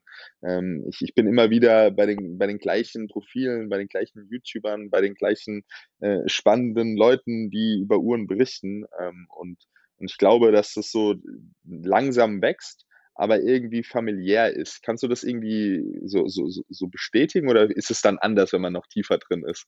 Ja, ja also man muss, man muss sagen, diese, diese Uhren-Community auf Social Media, sei es jetzt, also im Moment natürlich vorwiegend äh, Instagram, als ich damals angefangen hatte, mich damit zu beschäftigen, da waren Facebook-Gruppen noch so ein großes Ding. Ich glaube, das mhm. ist jetzt, also gibt es natürlich nach wie vor noch, aber das ist, das ist weniger geworden. Es hat sich sehr vieles auf Instagram verlagert in den letzten Jahren. Ähm, dann, ähm, ich glaube, die, die ist schon stark gewachsen, diese Community. Man merkt auch, dass in den letzten drei, vier Jahren zunehmend mehr ähm, Personen in dieses Hobby reinkommen. Also ich, ich, weiß noch, als ich angefangen hatte, mich mit Uhren zu beschäftigen, da war ich aus so einem Freundeskreis oder so, da war, da war das echt ein Nerd-Thema, weißt du, da haben die, haben die mich Freunde äh, von mir irgendwie angesch schief angeschaut, als ich denen erzählt habe, hey, ich habe mir jetzt eine Uhr für 3000 Euro gekauft. Da hatte ich gesagt, bist du bescheuert, so viel Geld für eine Uhr? Ne? Guck mal hier, ich habe meine Apple Watch, die hat, was weiß ich, 400 Euro, 500 Euro gekostet und die hat auch viel mehr Funktionen und wunderbar und alles, ne? Und ich so, ja, aber hier Mechanik und Leidenschaft und so weiter, das konnte keiner verstehen, ne? Und heute, ähm, haben auch ganz oft darüber gesprochen, äh, auch, auch hier im Urtalk, aber auch, auch abseits dessen habe ich mit meiner Community immer wieder diese Gespräche. Heute ist es teilweise schon, keine Ahnung, die 16-Jährigen auf dem Schulhof äh, tauschen sich dann schon über Uhrenhaus und sehr vieles natürlich auch eben über Social Media getrieben, ja, weil dort dann halt äh, die, die großen YouTuber halt das Thema irgendwie präsentieren, weil halt Personen wie zum Beispiel Marc Gebauer oder sowas, glaube ich, das auch hm. gerade in der deutschen Community auch sehr bekannt gemacht haben, ja, ähm, sehr exzentrische Personen natürlich auch, ja, sehr, sehr, sehr laut vielleicht auch, aber da dadurch auch beigetragen haben, dieses Thema irgendwie in einer breiten äh, Masse irgendwie zugänglich zu machen oder interessant zu machen. Und das nehme ich schon sehr stark wahr. Das heißt also, die ganze Community, die, die wächst, die wird natürlich größer. Äh, nichtsdestotrotz ist das immer noch ein Nischenthema, definitiv, ja. Und man stolpert immer wieder über die gleichen Personen und es gibt halt auch einige, die natürlich schon sehr, sehr lange da irgendwie da, drin sind und sich schon lange mit diesem Hobby beschäftigen. Und ähm, ich erlebe schon, dass auch viele da sehr hilfsbereit sind. Also das ist was, was, was ich auch immer wieder schön finde. Also es gibt sehr, sehr viel Unterstützung innerhalb dieser Community. Ich habe da auch wirklich so ein paar Gruppen zum Beispiel, wo jetzt tagtäglich irgendwie, zum Beispiel so Telegram-Gruppen oder so, die ja heutzutage so ein bisschen verrufen sind wegen diesen ganzen Attila Hindmanns und Co. dieser Welt. Aber ähm, da haben wir zum Beispiel so Uhrengruppen, wo wir uns austauschen und wo wir diskutieren und keine Ahnung, da ist sehr, sehr viel Hilfsbereitschaft. Ne? Und jeder kennt sich mit irgendwas auch teilweise sehr, sehr gut aus. Das sind ja oftmals auch so Nischenthemen. Ne? Dann ist der eine ist der Experte im Bereich Psycho, der andere kennt sich mit Cartier aus, der letzte ist der Experte für irgendwelche Vintage-Rolex-Referenzen. Und irgendwie jeder trägt dazu bei, dass irgendwie dann auch da so, so ein Wissensaustausch stattfindet. Oder wenn man eine Frage hat, dann kann man die Leute ansprechen oder man, man, man, man schickt sich mal was zu und hey, willst du mal die Uhr sehen oder wie auch immer. Ne? Das, das ist schon cool. Das macht schon unglaublich viel Spaß und das macht mir immer wieder Freude. Und ich erlebe es zum Beispiel jetzt auch hier durch diesen Podcast. Wir kriegen nach jeder Folge kriegen wir so viel positives Feedback, was ich immer wieder schön finde. Und schreiben halt uns Leute dann auf Instagram an und stellen uns Fragen oder sagen, hey, hab mir jetzt wieder das angehört. Und das ist, das ist schon cool. Und das sind viele Sachen, die, glaube ich, vor ein paar Jahren noch mehr oder minder undenkbar waren. Ja, und, und so irgendwie nicht stattgefunden haben und das genieße ich sehr und da merke ich auch, da ist natürlich auch mittlerweile über Social Media unglaublich viel los. Trotzdem habe ich auch manchmal das Gefühl, dass dieses ganze ähm, Watch-Game in Social Media schon so ein bisschen übersättigt ist. Also gerade so Instagram, du hast gefühlt irgendwie hunderttausende Uhren-Accounts, irgendwie kommt der nächste Account, der jetzt irgendwie Wristshots raushaut oder täglich irgendwelche Uhrenbilder postet.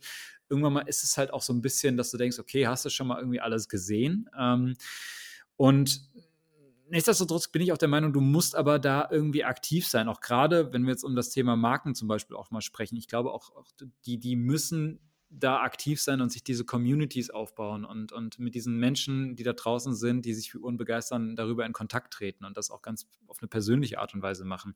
Und das würde mich jetzt auch mal interessieren, wie du das siehst. Ähm, ich meine, du kommst aus dieser Marketingwelt, du kennst dich da unglaublich gut aus, du, du kennst das Influencer-Business. Ähm, wie bewertest du das? Wie, wie sollten sich Uhrenmarken aufstellen oder vielleicht auch größere Händler? Also was, was müssen die machen, um Social Media aus, aus deiner Sicht richtig zu nutzen? Also wenn man es sich mal so ein bisschen in Ebenen vorstellt, also wenn man jetzt überlegt, man könnte dich auch als Beispiel nehmen, als äh, ich nenne dich jetzt einfach mal auf Instagram Uhren äh, oder Watchfluencer. Ähm, und, und, und dann ist eine Ebene von, von Dealern. Ein ganz kleinen Stil aber nur. Ja, aber also ich, ich, du machst das schon echt gut. Ähm, aber ich komme gleich nochmal zurück, was du, äh, so, so, wie ich es einschätzen würde, wie, wie man es vielleicht jetzt in 2021 am besten machen würde. Ähm, dann hat man die Ebene der Dealer oder Graumarkthändler, die natürlich nochmal ähm, auch viel von Personal Branding leben. Du hast jetzt den, äh, den Marc Gebauer angesprochen, der das meiner Meinung nach halt wirklich sensationell macht ähm, in vielen Ebenen.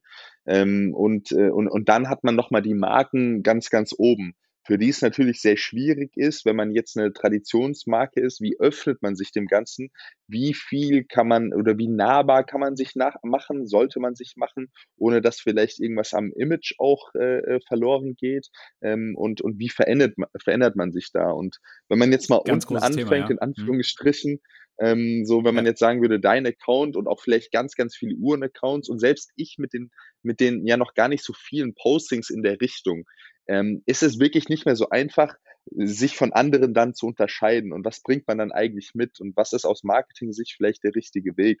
Ähm, und was ich merke ist, ganz klassisch bei Instagram Thema Reels natürlich, dass man sagt Video-Content sowieso. Ja. Das ist so die, die, diese klassischen Watch äh, Wrist Shots, die sind immer schön zum Angucken, aber du hast es ja im Prinzip schon erwähnt, die findet man en masse. Da sind so viele. Es gibt so viele Inspirationsseiten, wo dann äh, de dein Uhrenshot hundertmal geteilt wird, was sicherlich gut für die Reichweite ist, was aber im Endeffekt auch dafür sorgt, dass äh, eine Explore-Page äh, mehr oder weniger gleich aussieht, weil extrem viele Bilder von den gleichen Uhren, von den gleichen vier bis sechs Herstellern im Prinzip immer zu sehen ist.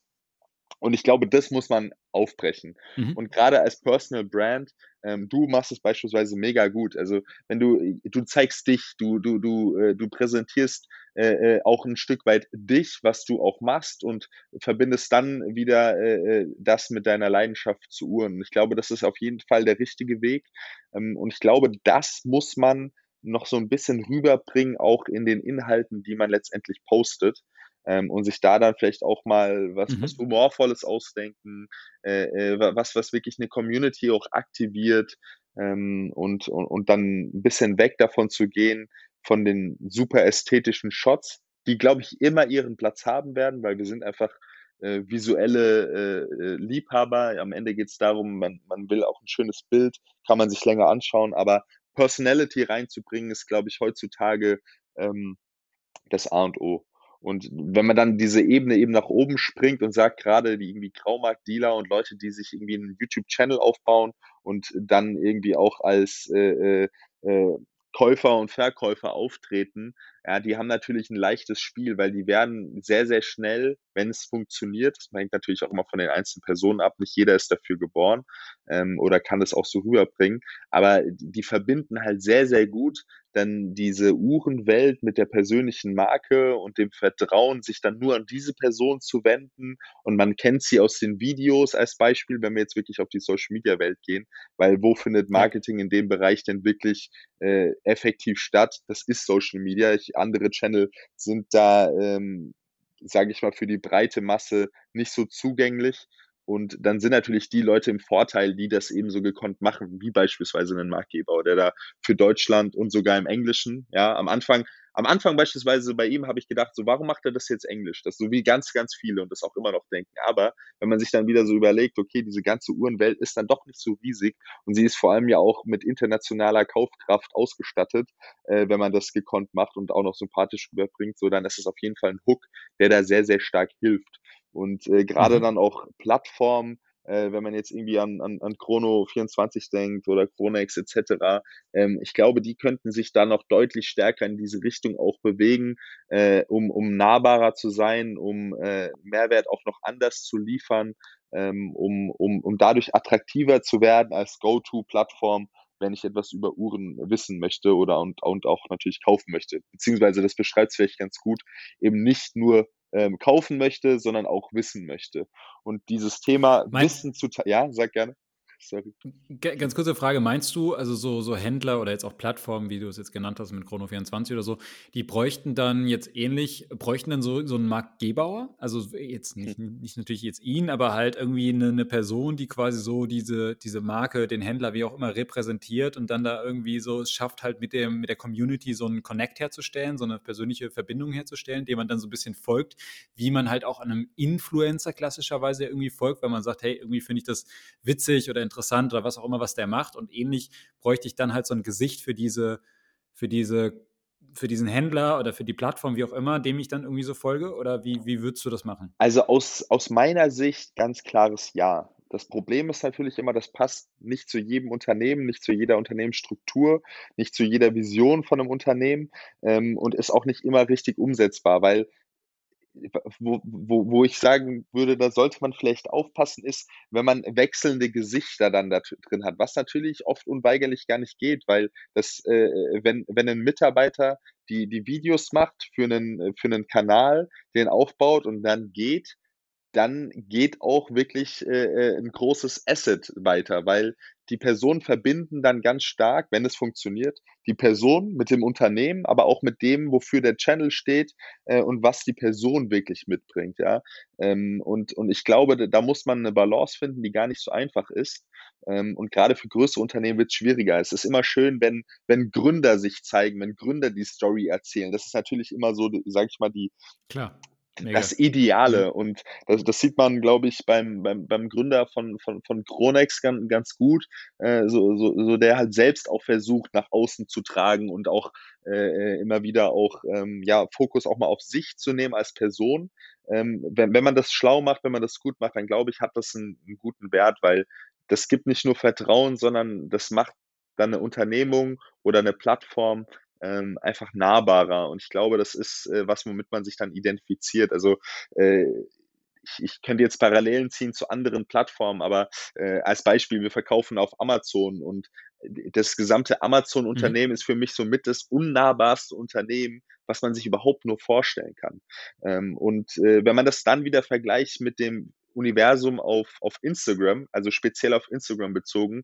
Der CEO von Instagram hat irgendwie eine Zeit lang, ich weiß gerade nicht, ob er es aktuell noch macht, aber äh, QAs gemacht in seinen Stories. Er war wirklich sehr aktiv, hat die Leute mitgenommen, wenn neue Funktionen gekommen sind und all diese Themen und hatte halt eben auch ein, ein relevantes Following aufgebaut. Und ich glaube, dass sowas äh, jetzt nicht nur auch in der Uhrenwelt, sondern man, man kann auch mal weiterdenken. Denkt man mal irgendwie an selbst DAX 30 Unternehmen, wenn deren Unternehmenskommunikation von oben nahbarer auch von den CEOs und Vorständen wäre, dann glaube ich, hätte das ein, ein wirklich ein, dann wäre das ein großes Asset für die gesamte Unternehmung. Und ähm, ja, da, da ist es dann, denke ich mal, trotzdem schwierig, eine Balance zu finden, weil wie gesagt, die, es geht dann wirklich auch immer um Personal Branding und wenn es nicht immer die mhm. Startup-Story und die Gründer-Story ist, sondern vielleicht auch der Mitarbeiter, wenn der geht, dann geht auch ein großes Asset. Kann aber auch in der Zeit, wie es funktioniert hat, äh, schon so viel im Aufbau gebracht haben, dass es dann weiter natürlich auch noch funktioniert. Oder man hat ein Team dafür mit wechselnden Gesichtern, die aber gut zusammen funktionieren. Und der, und der, und der, der CEO oder der Gründer ist mal wieder dabei. Und, und diesen Austausch, glaube ich, das fehlt vielen Plattformen und Unternehmen, ähm, um, um attraktiver vielleicht auch noch zu werden dann in der Social Media Welt. Mhm. Sehr interessant, was du da sagst. Äh, gibt, ein, gibt ein paar schöne Beispiele in der Uhrenwelt, die aus meiner Sicht auch ganz gut funktionieren. Also auch ein paar Marken haben jetzt so dieses, dieses Thema so, wir haben so den CEO, der auch wirklich so nach außen tritt und die Marke dann auch in Social Media ver vertritt und als auch als Face für, für diese Marke dann steht. Haben ich fand das jetzt bei AP, sorry, wenn ich reinkrätsche, bei AP fand ich das jetzt gerade super ja, spannend. Genau. Ähm, man, man kann ihn jetzt mögen mhm. oder nicht, ja, aber irgendwie ist er ein mhm. Charakter und das, das strahlt auf die Marke ab. Und äh, wenn das, wenn, wenn das, wenn das funktioniert, dann glaube ich, dann stärkt es die Marke. Dann, dann, dann, dann, dann macht das was mit, mit den Enthusiasten, mit den Leuten, die sich für die Brand interessieren und äh, dann macht das ganz viel mit den Menschen. Ja, definitiv, genau. Du hast jetzt von François-Henri Benamias ja. gesprochen, der CEO von AP, der jetzt zuletzt zum Beispiel an diversen so Livestreams und sowas dann auch neue Uhren und sowas vorgestellt hatte und der da so ein bisschen nach außen tritt. Ähm, ich weiß zum Beispiel, der Georges Kern, ähm, der CEO von Breitling, macht das auch sehr aktiv. Der hat zum Beispiel ähm, anfangs auch in, in einer Facebook, in einer sehr großen Breitling Facebook-Gruppe angefangen, mit der, sich mit der Community zu connecten, macht es jetzt sehr aktiv auch über Instagram und teilt dann zum Beispiel auch im Vorfeld schon immer, wenn da irgendwie ein neues Release kommt oder so, teilt er das teilweise schon ein paar Stunden vor der offiziellen Vorstellung und sowas. Also so, auch so Sachen, wo ich sage, hey, das ist irgendwie cool, da hast du das Gefühl, wenn ich mit dem connected bin darüber, dann kriege ich irgendwie plötzlich auch so Insights direkt vom CEO halt. Ne? Also, natürlich ist das Teil der Unternehmenskommunikation, das ist vollkommen klar. Trotzdem ist es halt irgendwie so, denkst du, wow, cool, ja. Ähm, oder zum Beispiel auch, auch ein richtig kleines Highlight, was ich hatte, Chris Granger Hair, das ist der CEO von äh, IWC. Ähm, wir hatten letztens eine Clubhouse-Runde mal gehabt und Ach, haben da über, über Uhren diskutiert oder sowas. Und plötzlich sehe ich so, der wählt sich, kommt dann diesen Talk rein und ich so, wow, okay. Und dann plötzlich kam er auf die Bühne und hat dann von sich aus so drüber gesprochen, wie er so die Veränderungen der Uhrenwelt in den letzten zehn Jahren gesehen hat und sowas.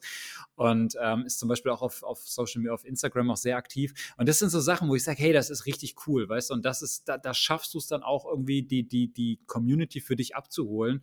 Ähm, ob du die Uhren jetzt magst oder nicht, das ist immer Geschmackssache. Aber irgendwie muss ich sagen, finde das dann gut, was Breitling da macht oder ich finde es gut, was IWC macht oder ich finde auch, fand auch zuletzt das eigentlich auch cool, was AP gemacht hat, auch wenn ich jetzt mit der Marke gerade so ein bisschen struggle, aber mhm. sei es drum. Ähm, da da gebe ich, geb ich dir vollkommen recht. Ja. Hättest du ja. sonst noch einen Tipp für, für Marken, weil du hast ja vorhin auch so von diesem Drei-Gespann quasi gesprochen oder von diesen drei Ebenen, wo du sagst, dass du hast irgendwie so diese vielleicht die Influencer, wie auch immer man sie dann betiteln möchte. Dann hast du so Händler, die da so dazwischen sind und dann hast du wirklich die Marken. Ähm, hast, du, hast du für die noch irgendwas, wo du sagst, hey, das, auf das sollte man irgendwie achten oder was, was dir auffällt? Was machen manche Marken vielleicht besonders gut? Was, was würdest du sagen, sollte man vermeiden? Keine also, Ahnung. was mir auffällt, ist, dass selbst ähm, ja, ähm, sehr gestandene ähm, Marken im, im Bereich Influencer-Marketing ähm, dann oft immer wieder Fehler machen, die ich, die, die ich dann nicht nachvollziehen kann. Also ähm, man, man sieht es oft, also egal ob das jetzt äh, Takoya ist oder äh, auch Breitling. Breitling macht es aber sehr, sehr gut, muss ich sagen. Ähm, eher äh, bei Takoya ist es mir mal schon aufgefallen, äh, ist, äh, wie quasi Kampagnen strukturiert werden mit Influencern gemeinsam und, und dass es dann irgendwie einen positiven Effekt für die Marke hat. Und ich glaube, da ist beispielsweise noch großer Nachholbedarf. Also ich habe oft das Gefühl, wenn man es jetzt auf die, diese erste Ebene mit Influencern runterbricht, dass oft von der Markenseite noch nicht verstanden wird, dass das Ganze, und dann sind wir wieder bei den Zahnrädchen, ineinander greifen sollte. Und dass beispielsweise eine, eine der, der Launch von einer neuen Uhr, ähm, dass, dass der, wenn der geknüpft ist an eine, an eine, die normale Kampagne, die man vielleicht auch im Fernsehen sieht und die wiederum vielleicht an große Sportevents geknüpft ist, äh, wenn die an die Influencer geknüpft ist, dann sollte man da auch Raum geben. Also äh, ich sehe dann oft so gezwungene Umsetzungen und Texte, von, von Kooperation von Influencern, weil das in dieser klassischen Welt dann schon sehr getrieben davon ist, was gibt die Marke für ein Briefing vor, was erwartet die Marke, mhm. wie soll es umgesetzt sein. Und da wird manchmal, glaube ich, noch so dieses Thema Influencer-Marketing, also die, der, das Marketing des Influencers letztendlich falsch verstanden und zu sehr in eine Richtung gepresst. Und ich glaube, das braucht man dann gar nicht. Wichtiger ist, dass man diese verschiedenen Ebenen, die man hat auf Social Media, um eben ja eine große Welle auch zu erzeugen für sich, äh, äh, zusammenspielt und dass das dann gut passt, dass die Auswahl der Influencer gut ist und äh, die Qualität der Influencer passt, ja, aber dass man dann nicht zu stark zu viel vorgibt, weil es letztendlich dann auch die Meinung verfälschen kann. Und ich glaube, da leidet dann die Authentizität, statt dass sie irgendwie gefördert wird von, von, von manchen Marken. Ähm, und dann gibt's wieder super Beispiele. Ich, du kennst bestimmt auch Paul Ripke, äh, hat jetzt äh, für IWC mhm. äh, echt ein Hammer-Video gemacht ähm, was aber nahbarer ist als die klassische Werbung, die man vielleicht erwartet und die auch von IWC dann gepostet wurde und von ihm gepusht wird. Und, und das ist dann wieder so ein Beispiel, wo ich sage, ey, da hat das richtig gut funktioniert. Und ich glaube, in so eine Richtung sollte es dann gehen, ähm, wo man dann auch den Creatoren ein bisschen mehr Freiraum gibt, äh, sich mit der Marke auseinanderzusetzen und das Ganze dann auch ein Stück weit so umzusetzen, äh, wie es dann auch der Kreativität des, des, des einzelnen Influencers so ein bisschen entspringt. Ich glaube, das ist ein Fehler, den, den, den viele Marken immer noch machen. Ja, ich glaube, mit, mit dem ganzen Thema Influencer-Marketing, ähm, da, äh, ich habe die Wahrnehmung, dass da die Uhrenbranche noch so ein bisschen rück, rückschrittlich ist. Also ich glaube, man, man tastet sich da, man ist immer noch in diesem Modus, dass man sich da herantastet. Ich glaube, das hat sehr lange gedauert, bis man das wirklich so bewusst für sich irgendwie als, als Möglichkeit erkannt hat. Und ich glaube, es gibt viele Marken, die hier noch sehr, sehr viel Potenzial auf der Strecke liegen lassen. Und ich kann es einfach mal so von, von meiner Warte aus so ein bisschen auch erzählen, weil ich auch mit vielen Marken auch in Kontakt stehe oder auch schon mit einigen, einige Marken auch wirklich proaktiv angesprochen habe und gesagt habe, hey, pass auf, ich sehe da irgendwie Potenzial und wir könnten vielleicht auch mal dieses oder jenes zusammen machen. Und du dann zum Teil dann wirklich noch so auf, auf taube Ohren stößt, ja. Oder, das ist dann halt auch mal das andere, dass es dann sehr schnell mit einfach nur ähm, PR-Pressearbeit verwechselt wird. Ja, ja, also ohne das jetzt böse zu meinen, aber dann, dann landest du dann irgendwie bei dem Ansprechpartner, der normalerweise halt die Journalisten brieft, ja. Und dann, dann schicken sie dir halt dann irgendwie ein Pressemodell raus und sagst, hier, das kannst du ja, du kannst ja mal ein Bild von machen und das ist hier übrigens das offizielle Briefing dazu und sowas. So, ja, okay, gut, aber das ist nicht das, was ich jetzt unter einer Influencer-Marketing-Kampagne verstehe halt. Ne? Also das ist, glaube ich, auch noch was anderes. Ne? Und du kannst ja, glaube ich, ganz gezielt irgendwie, wenn ihr gemeinsam euch Ziele setzt und definiert und sagt, hey, über diesen Zeitraum machen wir dieses und jenes und das sind vielleicht die Messages und was hältst du und guck mal, ne, und so weiter. Glaube ich, da kann man richtig coole Sachen zusammen entwickeln. Und ich glaube, dieses Potenzial wird nur sehr viel liegen gelassen. Extrem, und, ähm, extrem. Also ich kann dir da, äh, ein Beispiel habe ich ja. im Kopf aus meiner, äh, meinen Jobs. Ja. Äh, ich war Teil von einer äh, globalen Kampagne von, äh, von Davidoff. Ich glaube, jeder kennt irgendwie Cool Water, den Duft.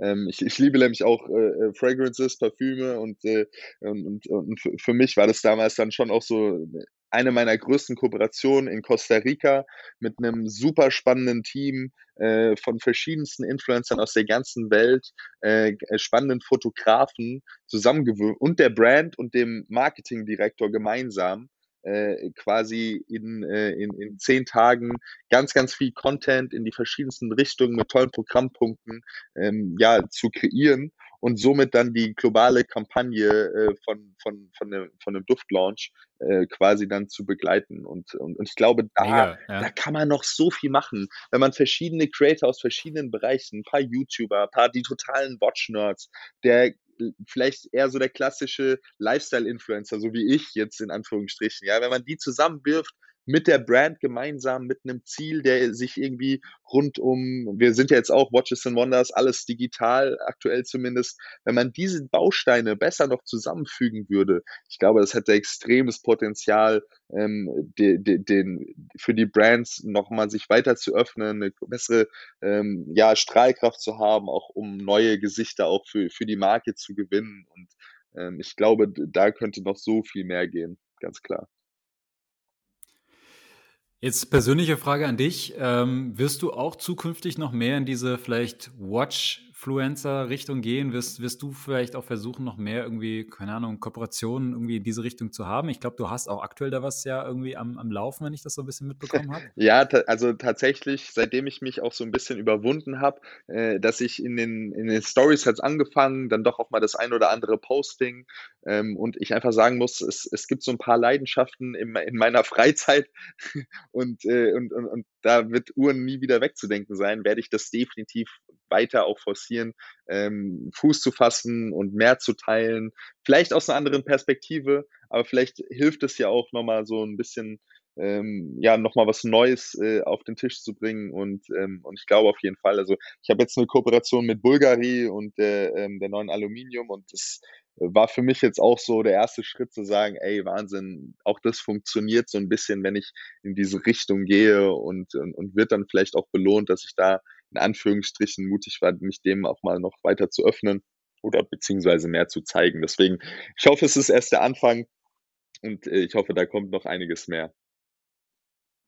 Super. Also da erstmal herzlichen Glückwunsch auch zu dieser Kooperation. Ähm, ich persönlich mag Bulgari unglaublich gerne. Ich finde, die machen tolle Uhren, äh, schätze die Marke ungemein und äh, finde ich, finde ich eine mega, mega Partner da einfach. Also da herzlichen Glückwunsch zu und ich hoffe sehr, dass dann von dir auch zukünftig noch mehr Uhren-Content kommt. Äh, Würde mich natürlich sehr freuen. Ähm, wir reden jetzt schon fast äh, zwei Stunden. Also es war gar nicht so lange geplant. Wir hatten im, im Briefing vorher gesagt, naja, so eine Stunde bis anderthalb. Ja, ich, ich will es jetzt auch gar nicht zu sehr in die Länge ziehen. Wir haben über sehr, sehr viele Themen gesprochen und ich fand das richtig interessant, mich mit dir auszutauschen. Ich hätte jetzt noch Themen hier auf meiner Liste. Wir könnten locker noch eine weitere Stunde. Ähm, vielleicht können wir es auch noch mal ein anderes Mal fortsetzen. Aber ich würde jetzt äh, dich gerne auch in deinen wohlverdienten Feierabend äh, schicken und ähm, du hast ja auch gesagt, du, du möchtest gleich noch ein bisschen Sport machen. Insofern ähm, ja, würde ich sagen, lass uns das Ganze hier langsam zu Ende bringen. Ähm, mich hat es ungemein gefreut, dass du heute dabei warst. Ich fand, es waren jetzt unglaublich viele spannende Insights und ähm, ich fand es sehr interessant, was du zu diesem ganzen Thema Fashion, aber jetzt auch zu dem ganzen Marketing-Thema hier irgendwie beigesteuert hast. Und mich hat es auch vor allem interessiert, auch mal deine persönliche Geschichte auch, auch äh, mitzubekommen. Und auch das ist, glaube ich, was, was auch mal für den einen oder anderen Hörer sicherlich irgendwie interessant ist, um einfach zu sehen, okay, hey, wie, wie, wie kommt jemand irgendwie an diesen Punkt? Und wie, wie, wie hat sich das, das dann alles gefügt. Ähm, ich finde sowas auch mal so ein bisschen inspirierend, muss ich auch persönlich sagen. Also mich interessiert sowas. Insofern vielen, vielen Dank für diese ganzen Insights, die du hier geteilt hast. Ähm, ich fand es cool, dass du dabei warst. Ähm, ich sage von meiner Seite aus Dankeschön auch an die Zuhörer, dass ihr da dran geblieben seid. Und das letzte Wort, Philipp, geht äh, an, an dich. Und ähm, ja, danke dir nochmal den, den Dank kann ich gerne zurückgeben. Also es hat mir sehr, sehr viel Spaß gemacht und vielleicht kann man es ja wirklich nochmal an anderer Stelle fortführen. Und äh, falls äh, einer der Zuhörer vielleicht nochmal irgendwie Fragen hat an, an, an mich oder so, dann, dann kann man mich jederzeit gerne kontaktieren. Ich bin da sehr, sehr offen über DM etc. Ähm, at Philipp Wie erreicht man dich da? Ähm, über at äh, Philipp Demel auf Instagram mir einfach schreiben. Manchmal ja. dauert es ein bisschen länger, aber ich bin da wirklich hinterher. Ich versuche jedem zu antworten. Ähm, und, und da entstehen auch immer so spannende Dinge, so wie jetzt auch. Und äh, deswegen vielen, vielen Dank, dass ich auch mal jetzt in, in die Nische äh, Uhren-Podcast und Uhrenwelt noch mal ein bisschen weiter reinschnuppern kann, weil es macht mir unge ungemein viel Spaß und ich hoffe, äh, dass wir uns bald wieder hören. Alles klar, Dankeschön. Ciao, ciao. Ciao.